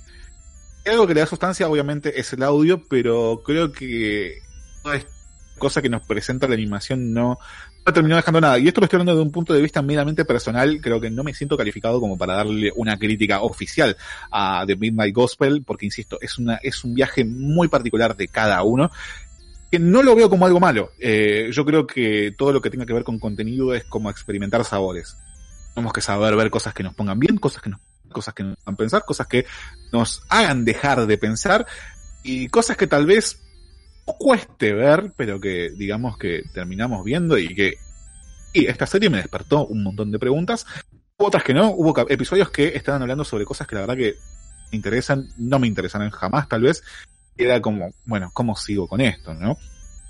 Eh, eso digo, No, bueno. esta, esta disonancia entre locura, animación y seriedad y sobriedad hecha podcast, creo que le da un hilo muy poco claro. Si vos venís a The Midnight Gospel a buscar una historia per se, como podrías encontrarla en Cada Aventura, Steven Universe, Over the Garden Wall, no, estás en el lugar equivocado. Sumamente. A mí me pasa lo mismo que a vos que no la puedo categorizar como una mala serie, pero creo que tampoco busca hacer una buena serie. Creo que Post está muy en el plano de experimentar lo que se puede hacer. Muy su propio bicho, es etérea. muy su propia especie. Claro. Eh, creo que ponerle o sea, uno para calificar si algo es bueno o es malo tiene que recurrir a, a comparativas. Es así como funciona eh, la, la califica- Sí. calificar cosas. Eh, y esto no se puede No compar- hay- comparar con nada. Tal cual. Esto no significa que sea tremendamente bueno. Creo que es Significa como... que es su bicho raro. Claro, es, me- a mí me parece que es como ver todo lo que son las animaciones, las animaciones de nuevo, del nuevo siglo, sean las aventuras de Flapjack, eh, ya sea the Garden Wall, ya sea Hora de Aventura, ya sea un show más, ya sea Rick and Morty, a una enésima potencia. eh, me parece perfecto que exista este experi- eh, exper- experimento. Volvería. Yo realmente Me parece no que es el volvería. momento indicado. Para ponerlo en, en Está bien que exista tipo, ese es horizonte, ese límite. Claro, para mí está bien que exista ese horizonte, ese límite, pero no me siento cómodo ahí. Había que llegar No, a obvio. este punto de la, digamos, lo experimental, de lo surreal, de lo lisérgico, pero no es que me sienta cómodo ahí. Es como el meme de upgrade, No, eh, go back. Es que es difícil de ver. Pasa que poner las entrevistas, en cada persona que habla en cada capítulo, es un profesional sobre el tema. Entonces no es que eh, soy yo hablando sobre meditación y lo único que hice de mi- meditación en mi vida es sentarme a mirar la pared una hora por día. No, no, es un chabón que está dedicado a eso y Claro, que posta sabe de dedicó lo su que habla. vida a eso. Gente Claro, que sí, entonces vivieron las, las experiencias muy fuertes. conversaciones, claro, las conversaciones que tienen son conversaciones profundas, muy intensas, que para lo que es un medio audiovisual, no sé si está muy bueno. Más si las imágenes no cuadran con lo que se está hablando. Tenés un, tec- un guion con mucho contenido, pero que no acompaña a los ojos. Y por otra parte tenés todo lo que es la impronta visual, que está súper saturada de colores, súper saturada de contenido, con personajes de fondo, con protagonistas, que una vez más, tal vez está bueno lo que está pasando, pero como no acompaña a lo que se está charlando, te genera Claro. ese conflicto de ¿con qué me quedo? No puedes prestarle ¿Qué es lo atención que a todo al mismo tiempo. Eso es lo no, no te- perdés. O sea, hay que verla más de una vez para descubrir los pequeños detalles. Qué sé yo, no me acuerdo si en el tercer o cuarto capítulo, creo que es en el cuarto, hay un cameo de una cueva que es el Lich, el Lich de Hora de Aventura. Claro, bueno, esto es lo que lo decía Jenny, comentaba de con mi que eso- amiga eso y no es se había dado cuenta. Que opera plano sobre plano esta serie. ¿Por qué? Porque tenés la historia de Clancy, está viajando por diferentes planetas buscando gente a la que entrevistar. En cada planeta tenés una historia también, ¿entendés? Que tenés a Clancy en este planeta, al presidente peleando con zombies en ese planeta, y a su vez tenés la historia que te están hablando en el podcast. Claro. Tenés tres, tres arcos argumentales a los que prestar atención al mismo tiempo. Pero no sé si es el objetivo de la serie que vos le des bola a todo junto al mismo tiempo. Just- o sea, No, no, claramente de la no. serie Por es- eso digo que hay que verla más de una vez. Claro, que te tomes como tu tiempo para, para ir descifrándola. Si yo No, tuviera que eh, volver a The Midnight Gospel, lo que haría es ponerla en español latino y dejarla de fondo mientras estoy haciendo otra cosa y voy escuchando la conversación. También. También. Tal Yo no sé si la podría poner en español latino porque creo que el trabajo Sí, es de que las voces tipo, eh, está muy bueno. Ni, pero Eh, ni- no, ni- igual creo que también hay una intención de saturar. Creo que hay una intención de que todo no te podés desprender ni un segundo de, de lo que sea lo que vos hayas decidido prestarle atención, Claro. porque siempre está pasando Tal algo, cual. siempre la parte de la conversación es interesante. Y es esto de que decía Johnny de exige mucho del espectador porque en un momento te satura. Sí, tiene Por como eso esta es esto de de, que la serie no te permite maratonear. Eh, Es duro de verla todo de corrido porque tiene tanto contenido que eh, agota. Como, digamos, hacer una cosa así, que con Sergio nos pongamos a hacer un podcast de dos horas sobre hablando sobre vida, sobre la muerte, ponele, que de fondo eh, vos estés viendo el último episodio de la serie de Evangelion. Uf, uf, uf, durísimo. Creo ya me lo imaginé, ya me estresé. lo, lo percibí muy, muy diferente a ustedes por lo que escucho, porque la verdad que escuché recién los últimos tres minutos. Eh, creo que yo lo disfruté, digamos, como, como cada capítulo, como, como un buen punto de investigación. O sea, poner el capítulo uno, me lo vi la primera vez acostado en la cama con mi novia y después me lo vi en el baño dos veces. Y este me encantó a nivel de que con cada capítulo te puedes ver tres, cuatro veces y entender realmente, digamos, todo lo que quisieron expresar, pero no es una serie que, que vi después del capítulo 1 diciendo como esto es maratoneable, ni creo que sea para todo el mundo, pero creo que si la ves con los Tal lentes correctos es una experiencia súper disfrutable, Sí, porque sí, sí. puedes agarrar un solo capítulo y lo puedes como ir disecando. Lo que sí me Ah, es que creo que hay una falla, y esto, esto es personal, es muy personal, y es que el capítulo 1 es el único de, de los primeros 7 de 8, porque el 8 no me lo vi, que, que toca un tema que todo el mundo podemos decir, lo pensamos o lo hablamos o lo debatimos en un momento. Porque el resto de los capítulos toca 50% a nivel guion, eh, no, no a nivel visual, 50% una religión X, 50% un tópico X. Y están tan profundamente entrelazados que yo, ponele, siendo, siendo ateo, eh, el capítulo 2 que habla de Jesús, todo piola, el capítulo 3 que habla de Buda, todo piola, el capítulo 4 habla de, de- y empieza como a irse por otros tipos de ramas religiosas, que yo a un punto que dije, ¿por qué no hay otro capítulo 1 que habla un tema global como las drogas, ¿no? Y, y la- la- el concepto de las drogas. A eso como- quería ir. me, me encontré, ahí, creo que es el capítulo 5 que es- está Clarence en el mundo este de terror, que están como yendo a un castillo a recuperar eh, la cabeza del, del, del prometido. Es el cinco. de la novia esta. Es el 5. Clancy, Clancy. Me súper interesaba. Clarence. Eh, Clarence, perdón.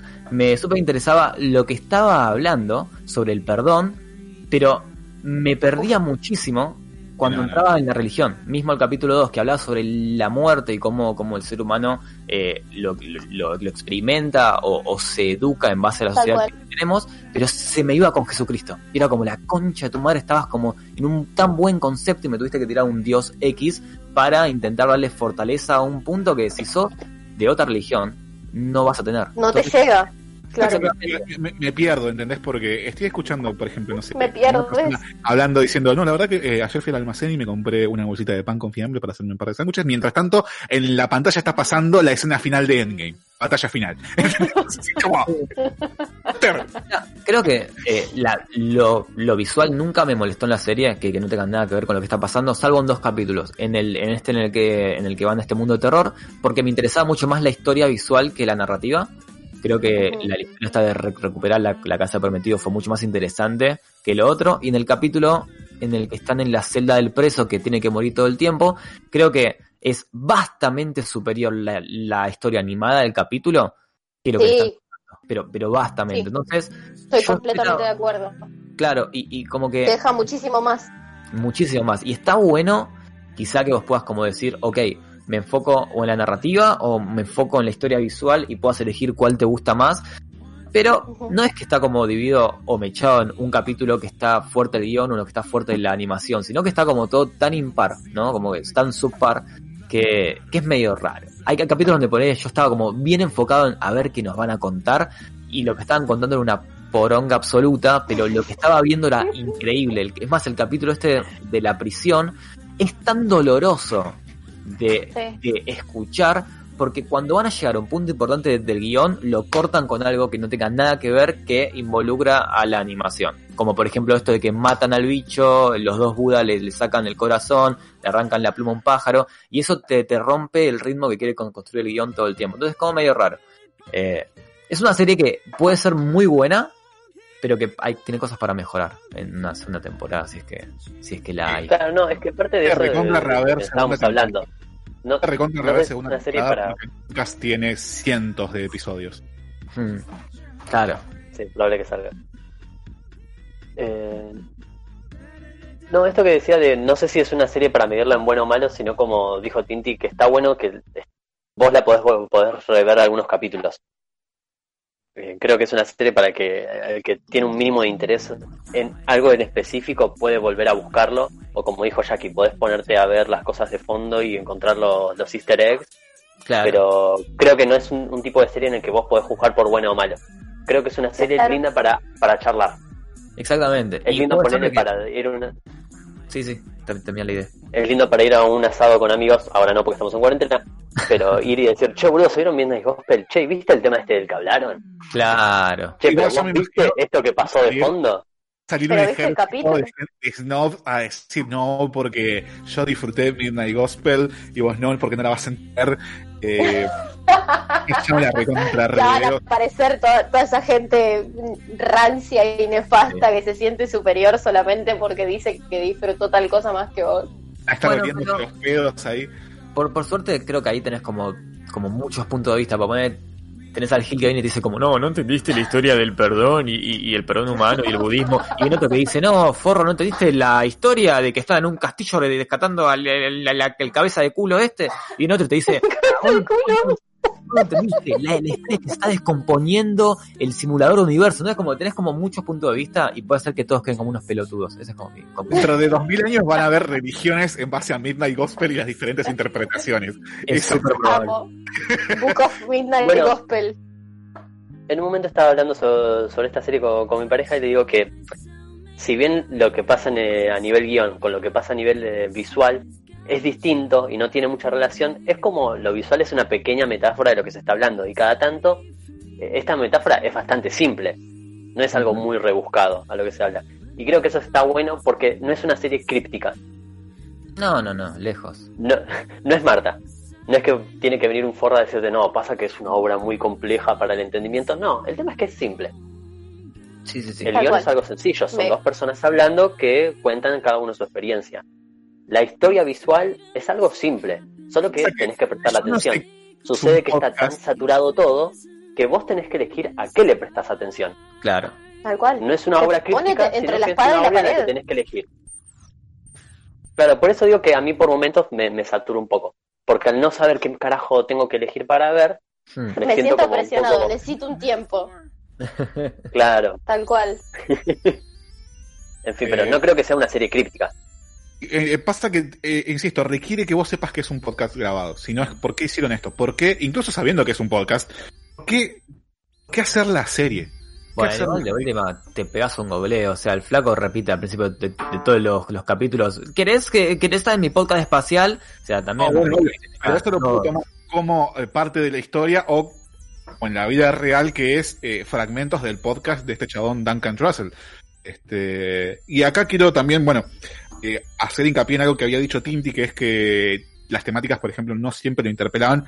Es lo que me lleva al octavo y para mí el mejor episodio de lo que es The Midnight Gospel, donde me parece que la metáfora entre lo lisérgico de la animación y la entrevista se juntan muy bien y están muy a la mano. Eh, y creo que llegan a la armonía.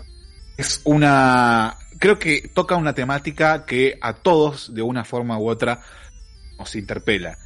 El octavo episodio que se llama Mouse of Sea eh, Clancy se encuentra con eh, su madre y por parte de audio escuchamos el podcast en donde Duncan Trussell, ya sabemos que, quién fue el creador del podcast en la vida real en el que se basa eh, esta serie, está hablando con su madre diagnosticada de cáncer terminal. Terrible. Oh fuck. Terrible, oremos. Este episodio, madre. este episodio lo, lo grabó eh, la madre de Duncan eh, antes de morir. eh, eh, No. Creo que fue un par de semanas antes de morir porque ella murió en el 2012-2013. Y, y, el, y el- y el audio que escuchamos es una conversación entre madre e hijo real en un podcast hablando sobre la muerte, cómo afrontar eso, eh, cómo se vive a eso, cómo, cómo, cómo uno enfrenta a la muerte y, y creo que la metáfora también con la, con la serie es, está, está muy a la mano y creo que es donde más se pueden llegar a unar. Me encantaría hermoso. opinar lo mismo, pero no vi el, el último la capítulo. la puta madre, la réplica. Maldito hombre responsable. Ya saben lo que voy a hacer cuando termine el programa. No, yo te juro, vos me decís Midnight Gospel y yo estoy como la mina de eh, del video de Sprayer, como no, de nuevo no, no de nuevo decís. Me sorprendió, me, me sorprendió igual cuando te pregunté en mensaje privado si te había gustado y me, me habías tirado un rotundo no. Digo, no me gustó un cara. A vos digo, No, no puedo decir que me haya gustado, tampoco puedo decir que me haya disgustado, o sea, es un experimento que aplaudo que esté ahí, aplaudo que se, se hagan cosas variables, que, eh, que apunte a un público no, no, no seguro. Claro, no, no, no, no apunte a lo seguro, no apunte a algo, es un bicho demasiado extraño para mí. Ok. Yo opino parecido, pero creo que es un bicho que, que, que hace falta que esté más. Porque hay, hay otros formatos que intentan simular una radio, un podcast. Mismo hay un argentino de terror que no me acuerdo el nombre, que es, es espantoso. La estación. Ah, lo, lo peor que vi en todo el año. Y, y siento que intentan hacer algo. Es que es como que está bueno que agarres varios ¿Cómo? formatos de, de, de media y los, los metas en, un, en una serie. Y esta serie como que rara y todo, al menos intenta, ¿no? Y, y creo que, que funciona bastante bien. Y vamos a diferir, volviendo a la frecuencia Kirlian, Sí. Yo la defiendo por la cuestión de que me, me- me resulta muy atractivo el hecho de tomar la función social de la radio en un contexto terrorífico. Estamos hablando de una radio de pueblo, en donde se hablan cosas de pueblo eh, y en donde tus escuchas El son vecinos. bomberito y eso, la luz mala. No, no, pero me refiero más a cosas más puntuales como por ejemplo, eh, en una radio de pueblo se hablan noticias sobre el pueblo, de que fulano está haciendo cosa o, o se cortó tal calle. Eh, y por ejemplo, en frecuencia Kirlian tenemos de, bueno, a, lo- a la gente que está escuchando la radio, por favor no salgan de 2 a 3 de la mañana porque está esta gente en la calle haciendo tal cosa. Eh, me parece muy genial esa, esa transposición, la función social de un medio a un contexto de terror. Más o menos como lo que hizo Orson Welles en su momento. Ponele, ponele, pero ya como una cotidianeidad, ¿no? De, eh, de sentarse todos los días a dar las noticias y decir, bueno, las brujas de la calle 54, ¿viste? Eh, cosas así. Mira, conceptualmente está, está muy bueno, pero si no, si la ejecución no la acompaña, entonces no sé si es un buen producto. Y a mí me pasó menos con la frecuencia esta de que me vi tres, cuatro capítulos y, y me pareció tan malo lo que estaba escuchando, a un nivel que no me parecía ni interesante ni terrorífico, que justamente es el punto de la, de la serie, si estás hablando de temática del terror que me haga sentir al menos un escalofrío en algún lado, eh, no lo logró. Entonces, como que me parece que está bueno como experimento y no me parece que sea malo, que no debería existir, pero no, no, no resonó conmigo al menos. Y The Midnight Gospel, yo pensé que tampoco iba a resonar conmigo porque no me gusta que después de Hora de Aventura todos los artistas, todos muchos artistas hayan intentado, o mismo el creador de, de Hora Aventura haya intentado como seguir con esta temática de todo bizarro, todo raro, todo colorido, todo para gente que consume LCD. Y pensé que no me iba a gustar, pero encontré este, este, tipo de, seriedad, ¿no? A, a lo tan raro que estamos viendo y a lo tan loco que estamos viendo. Entonces como que me pareció como un contraste lindo y, y pude como que engancharme. Pero bueno, entiendo por qué quizá algunas personas no, como que me parece súper, súper válido. Bueno, a mí en ese punto, en cuanto a la animación de Midnight Gospel, eh, a mí me encuentro un poco hinchado los huevos. Claro, eso. El, el hecho de... Tengo, hay muchas imágenes de, de muerte y salen vísceras de colores y, y todo muy de, muy de, de drogadicción, que la verdad, o sea, no es que me disguste netamente, pero es algo que ya vi. Y es algo que está muy de moda. Entonces llega el momento en el que me, no, no me genera ningún tipo de impacto. Hay momentos en el que siento que está muy bien utilizado, como el capítulo Sí. este de la cárcel, que lo que pasa visualmente es, eh, es muy bueno.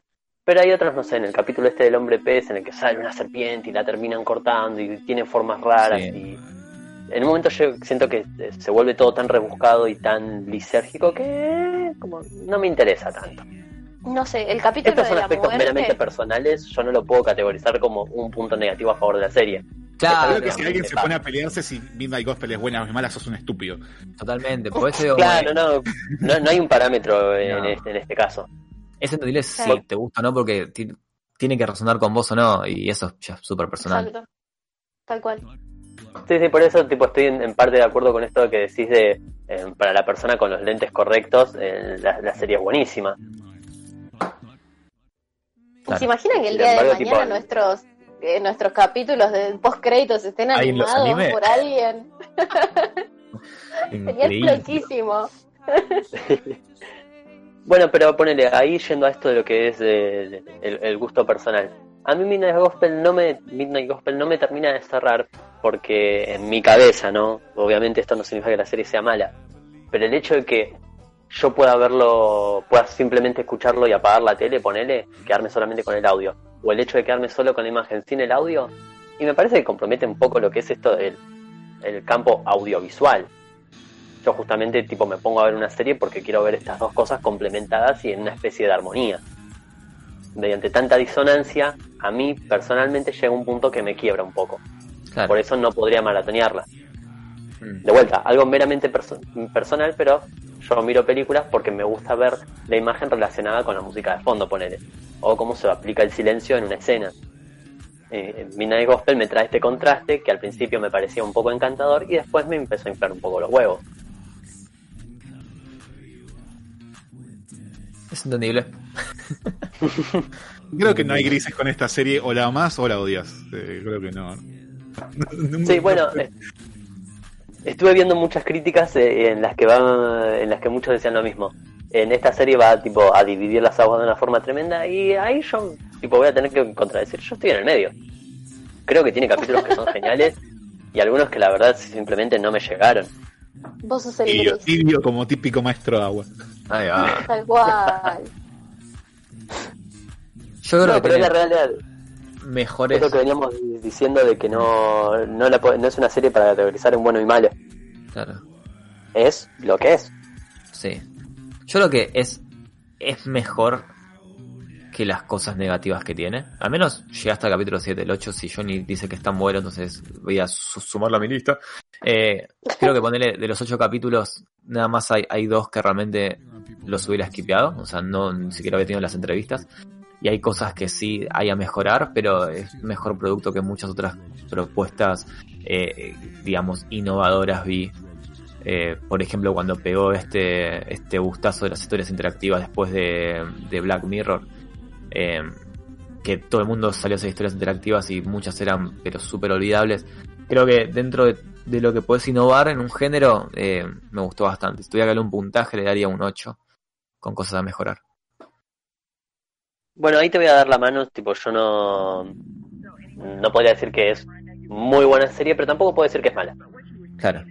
Creo que es, es linda. Mm. Es linda porque trae esto, trae debate, trae distintas opiniones, hay muchas cosas para analizar. Para mí es una serie para debatir. Bueno, ahora hablando de, de, de, de debatir puntualmente, ¿no? Creo que el único capítulo que se puede debatir entre un grupo de drogadictos como nosotros es el uno. Es como como único que realmente podés como agarrar y, y el tema de las drogas, creo que está ex- pero re bien explayado en el capítulo 1. Me, me súper encantó el concepto ese Es de bueno. no hay nada malo ni bueno en el mundo, Exacto. sino realmente el Es contexto. Como en el cual cada uno lo asimile o Claro. lo lleve. y es el responsabilidad contexto. de uno, no del, del tema en sí. Exactamente. Y me parece buenísimo porque se puede aplicar a, a muchos debates sociales que tenemos hoy en día, sea legaliz- legalización de un tipo de estupefacientes, sea legalizar el aborto, sea banda, banda de cosas que, que realmente no podés poner en, en la lupa de está bien o está mal, es nocivo o no Claro. es nocivo para vos, sino el Porque contexto. Exactamente. Bueno, tenés razón que esto que esto que está diciendo el primer capítulo es algo que se aplica perfectamente para lo que es la serie. Claro. Y ahí Claro. podemos entrar en esto de, de que por lo general, voy a hablar obviamente de- desde Argentina, de que somos un país muy polarizado y que las cosas so- son buenas o son malas. Y no, ahí, está, tipo, es ahí están los maestros agua. Voy a Tibia, tibia. Eh, y sí, el el primer capítulo tiene esa genialidad. A mí me gusta mucho, como decía, esta metáfora poco sutil de- del uso de las drogas con los zombies. Sí. Y lo que es el desenlace de- en este primer capítulo de qué es lo que ven los zombies, cómo es lo que, qué es lo que están viviendo. Eso, eso me, me, me encantó porque Es como demonificar a los zombies hasta que te pones en, el, en, el, en los zapatos de ellos, por así decirlo, así es como todo color de rosa, todo feliz, estamos acá cantando, además- no queremos joder a nadie. Es una fumada tan grande porque está el presidente en una camioneta con el protagonista que están charlando lo más tranquilo. Encuentran con una mina embarazada, paran a ver, eh, eh, eh, paran a buscar una pileta para que la mina tenga a su hijo, tiene a su hijo, a los dos segundos están todo lo más bien, eh, empiezan a andar Andando en en skate y el, patineta, y el bebé sí. andando en skate ayudado por la madre. ¿Qué está pasando acá, chabón? Yo no me fumo nada. Hay una escena que me causa mucha risa que es cuando se ponen a, a- se acuestan en el pasto al, al lado de una fogata. sí. Sí, Tipo, de repente tipo, sí. van, van por Y una hacen un cucharita. de- claro, disparan. Me gusta esto Amo. de que de repente, o sea, uno que está conociendo la serie y no sabe qué es un podcast, de- a mí me, me impactó la naturalidad con la que hablaban, eran como amigos de toda la vida y de repente verlos abrazados, tipo, Es algo que Pero- a mí como me hizo momento para parar y asimilar todo. Además, la calidad del audio es increíble. O sea, eh, la, Increíble. la- la claridad de las voces, cómo el editor manejó los volúmenes, me pareció, pero muy lindo de escuchar. Muy lindo de Tal escuchar. cual. Claro, por esto, esto que decía, de no sé si lo podría poner en latino. Creo Claro. que es una obra que de- depende mucho del inglés. Y también, o sea, ya que estamos hablando de eso, eh, complicado seguir con los subtítulos.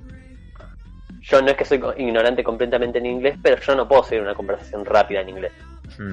Claro. Y hubo momentos que entre esta, de- esta decisión de ¿qué sigo? Tipo, la cantidad de información que me da la imagen o la cantidad de información que me dan los subtítulos que son demasiado acelerados. Eh, obviamente lo pude seguir, pero reconozco que por- para personas que no están acostumbradas a poner a, a ver cosas con subtítulos, debe Que ser durísimo de ver. Sí. Mal. No, no, no creo lo que entra, disfrutas. Igual. creo que entra, creo que es en- de- entra en una de las partes, en- en- no sé si es una serie muy recomendable. Claro, Sí. Tal cual. En fin, Bueno, Por sí, último, ¿alguien a lo del primer capítulo, que, que me gusta es esta, este momento de euforia que, que por el que pasan los zombies, cómo es cortado con el antídoto. Como bueno, se calman. Y cómo cuando les, cuando les dan el antídoto los matan. Claro, esa parte es excelente, pues es como que eh, primero te, te muestran que, sutil. Claro, que los, que los zombies son todos paz y amor y que la están pasando re bien. Y después te demonizan a, a los, a los humanos que, enloquecidos por, por aplicar cura, cual Estados Unidos en Irán, este, empiezan como, como a disparar a todo lo, lo que vean, con zombies al lado son hoy y terminan todos muriendo. Y es, es buenísimo.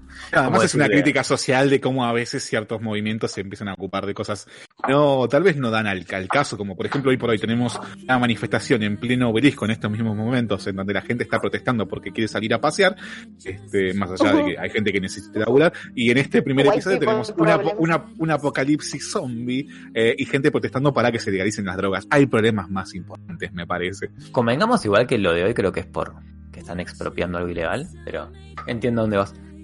Eh, según lo que, eh, justo una imagen que me pasó Noé, decía eh, en el noticiero, otra protesta de anticuarentena.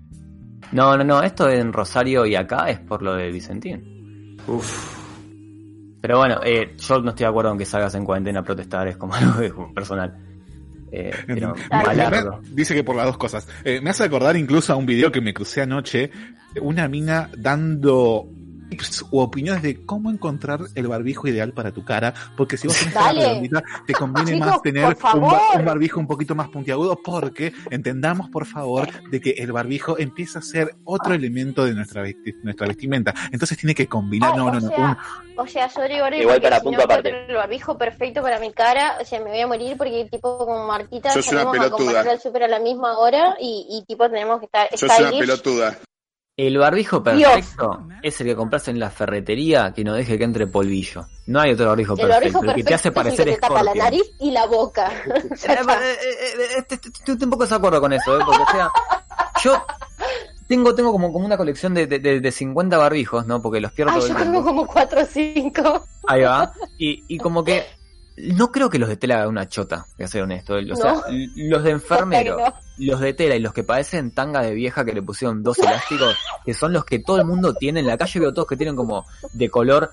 A ver, he visto negros, blancos, algo muy loco como fucsia. He visto un animal print en una vieja ayer en Coto que fue increíble, pero creo que esos como que no sirven de nada realmente. Que la del video tenía Animal Print.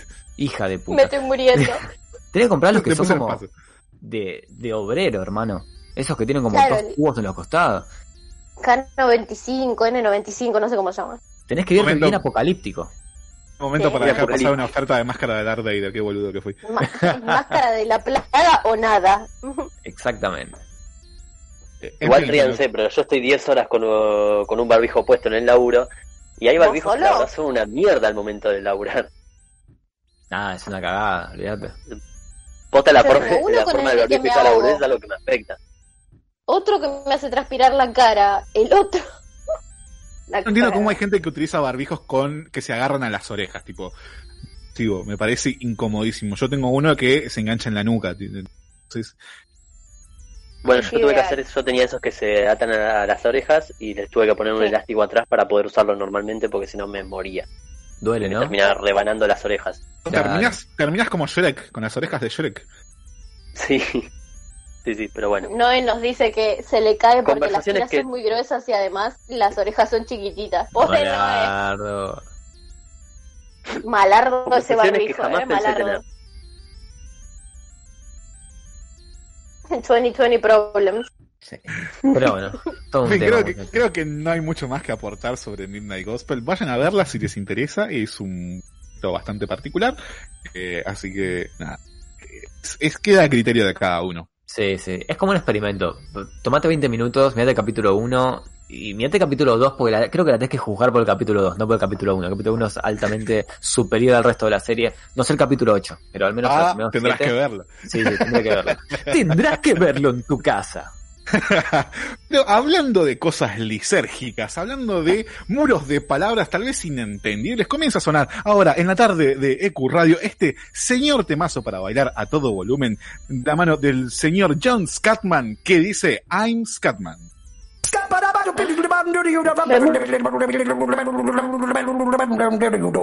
I'm a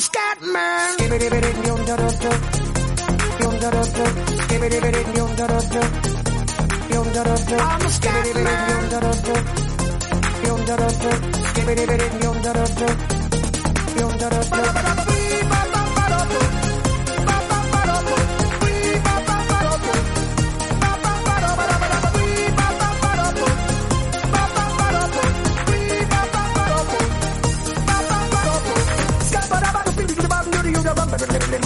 you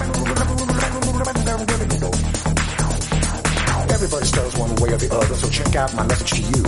As a matter of fact, I don't let nothing hold you back. If the scat man can do it, so can you. Everybody's saying that the scat man stutters but does and never stutter when he sings. But what you don't know, I'm gonna tell you right now that the stutter and the scat is the same thing. Yo, I'm the scat man. Where's the scat man? I'm the scat man. Why should we be pleasing any politician reasons would try to cheat the seasons if they could? The state of the condition insults my intuition and it only makes me crazy and a heart like wood. Everybody stutters one way or the other, so check out my message to you. As a matter of fact, don't let nothing hold you back. If the scat man can do it, brother, so can you. I'm the scat man.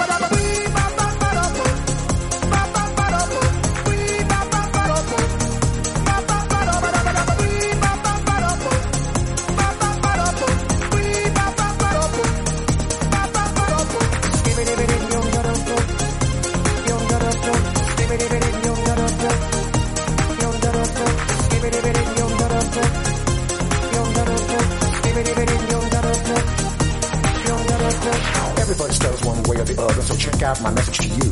As a matter of fact, I don't let nothing hold you back. The scat man can do it, so can you. I hear you all ask about the meaning of scat, well, I'm the professor, and all I can tell you is why you're still sleeping, the saints are still weeping, those things you call dead haven't yet had the chance to be born. I'm the scat man.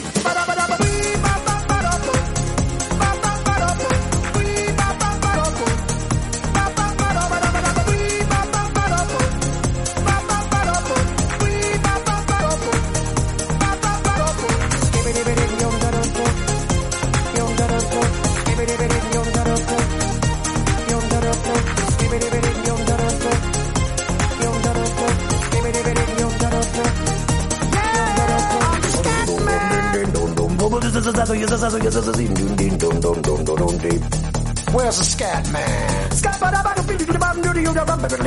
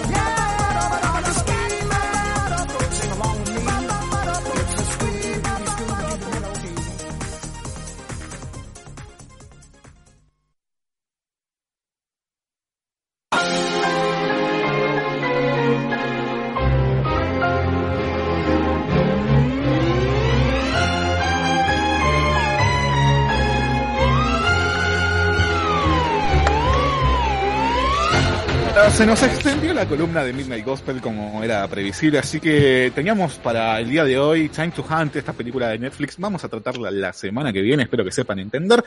Pero ya nos quedan unos poquititos minutos de programa. También íbamos a hacer recomendaciones en este momento, pero, pero, pero, hablando fuera del aire, alguien tiró una bomba.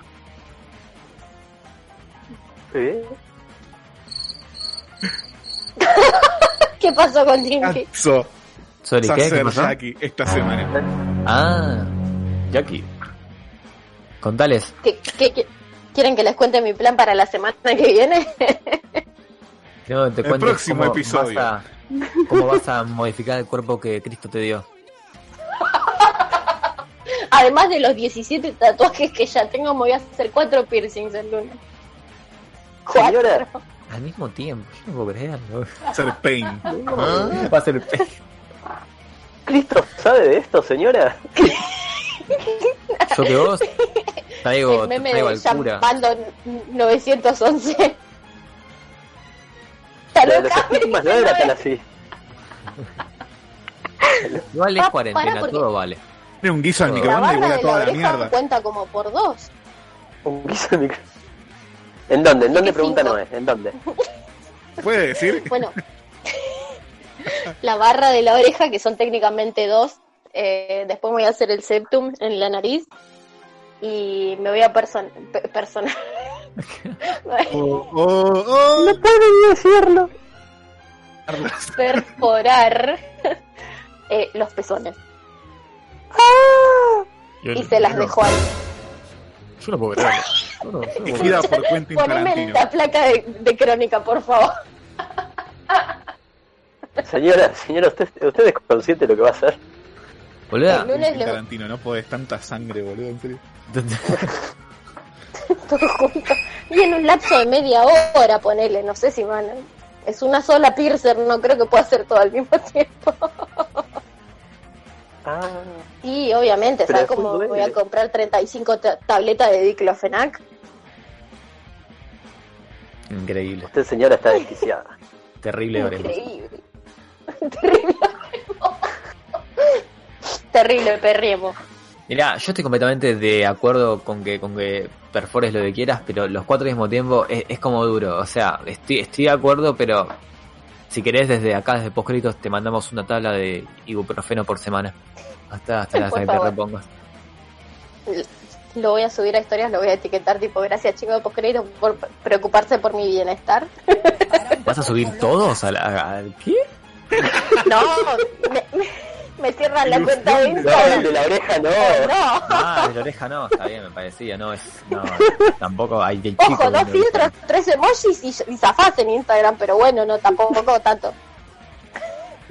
Tres emojis. Me parece que hay un piercing ahí que nos estás contando, ¿eh?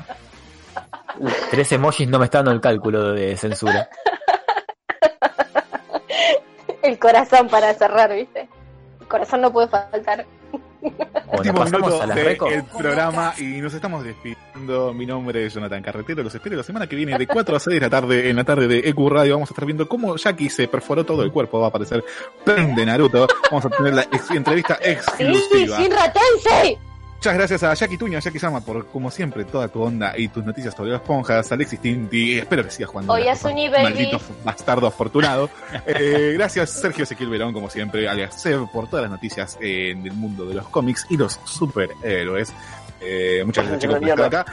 La pasé muy pero muy bien. Vayan, vean The Midnight Gospel. Muchas gracias a 9 Golpe por la operación. Gracias a EQ Radio por el espacio. Eh, vean todo esto que quedamos para la semana que viene. Vean Time to Hunt. Y nosotros, como nos vamos despidiendo rápido, rápido, rápido, nos encontramos después de la función. Bueno, se acabó. Salimos del aire. Pero piensen que nunca hicimos un mal programa. Lo importante es que somos como una familia.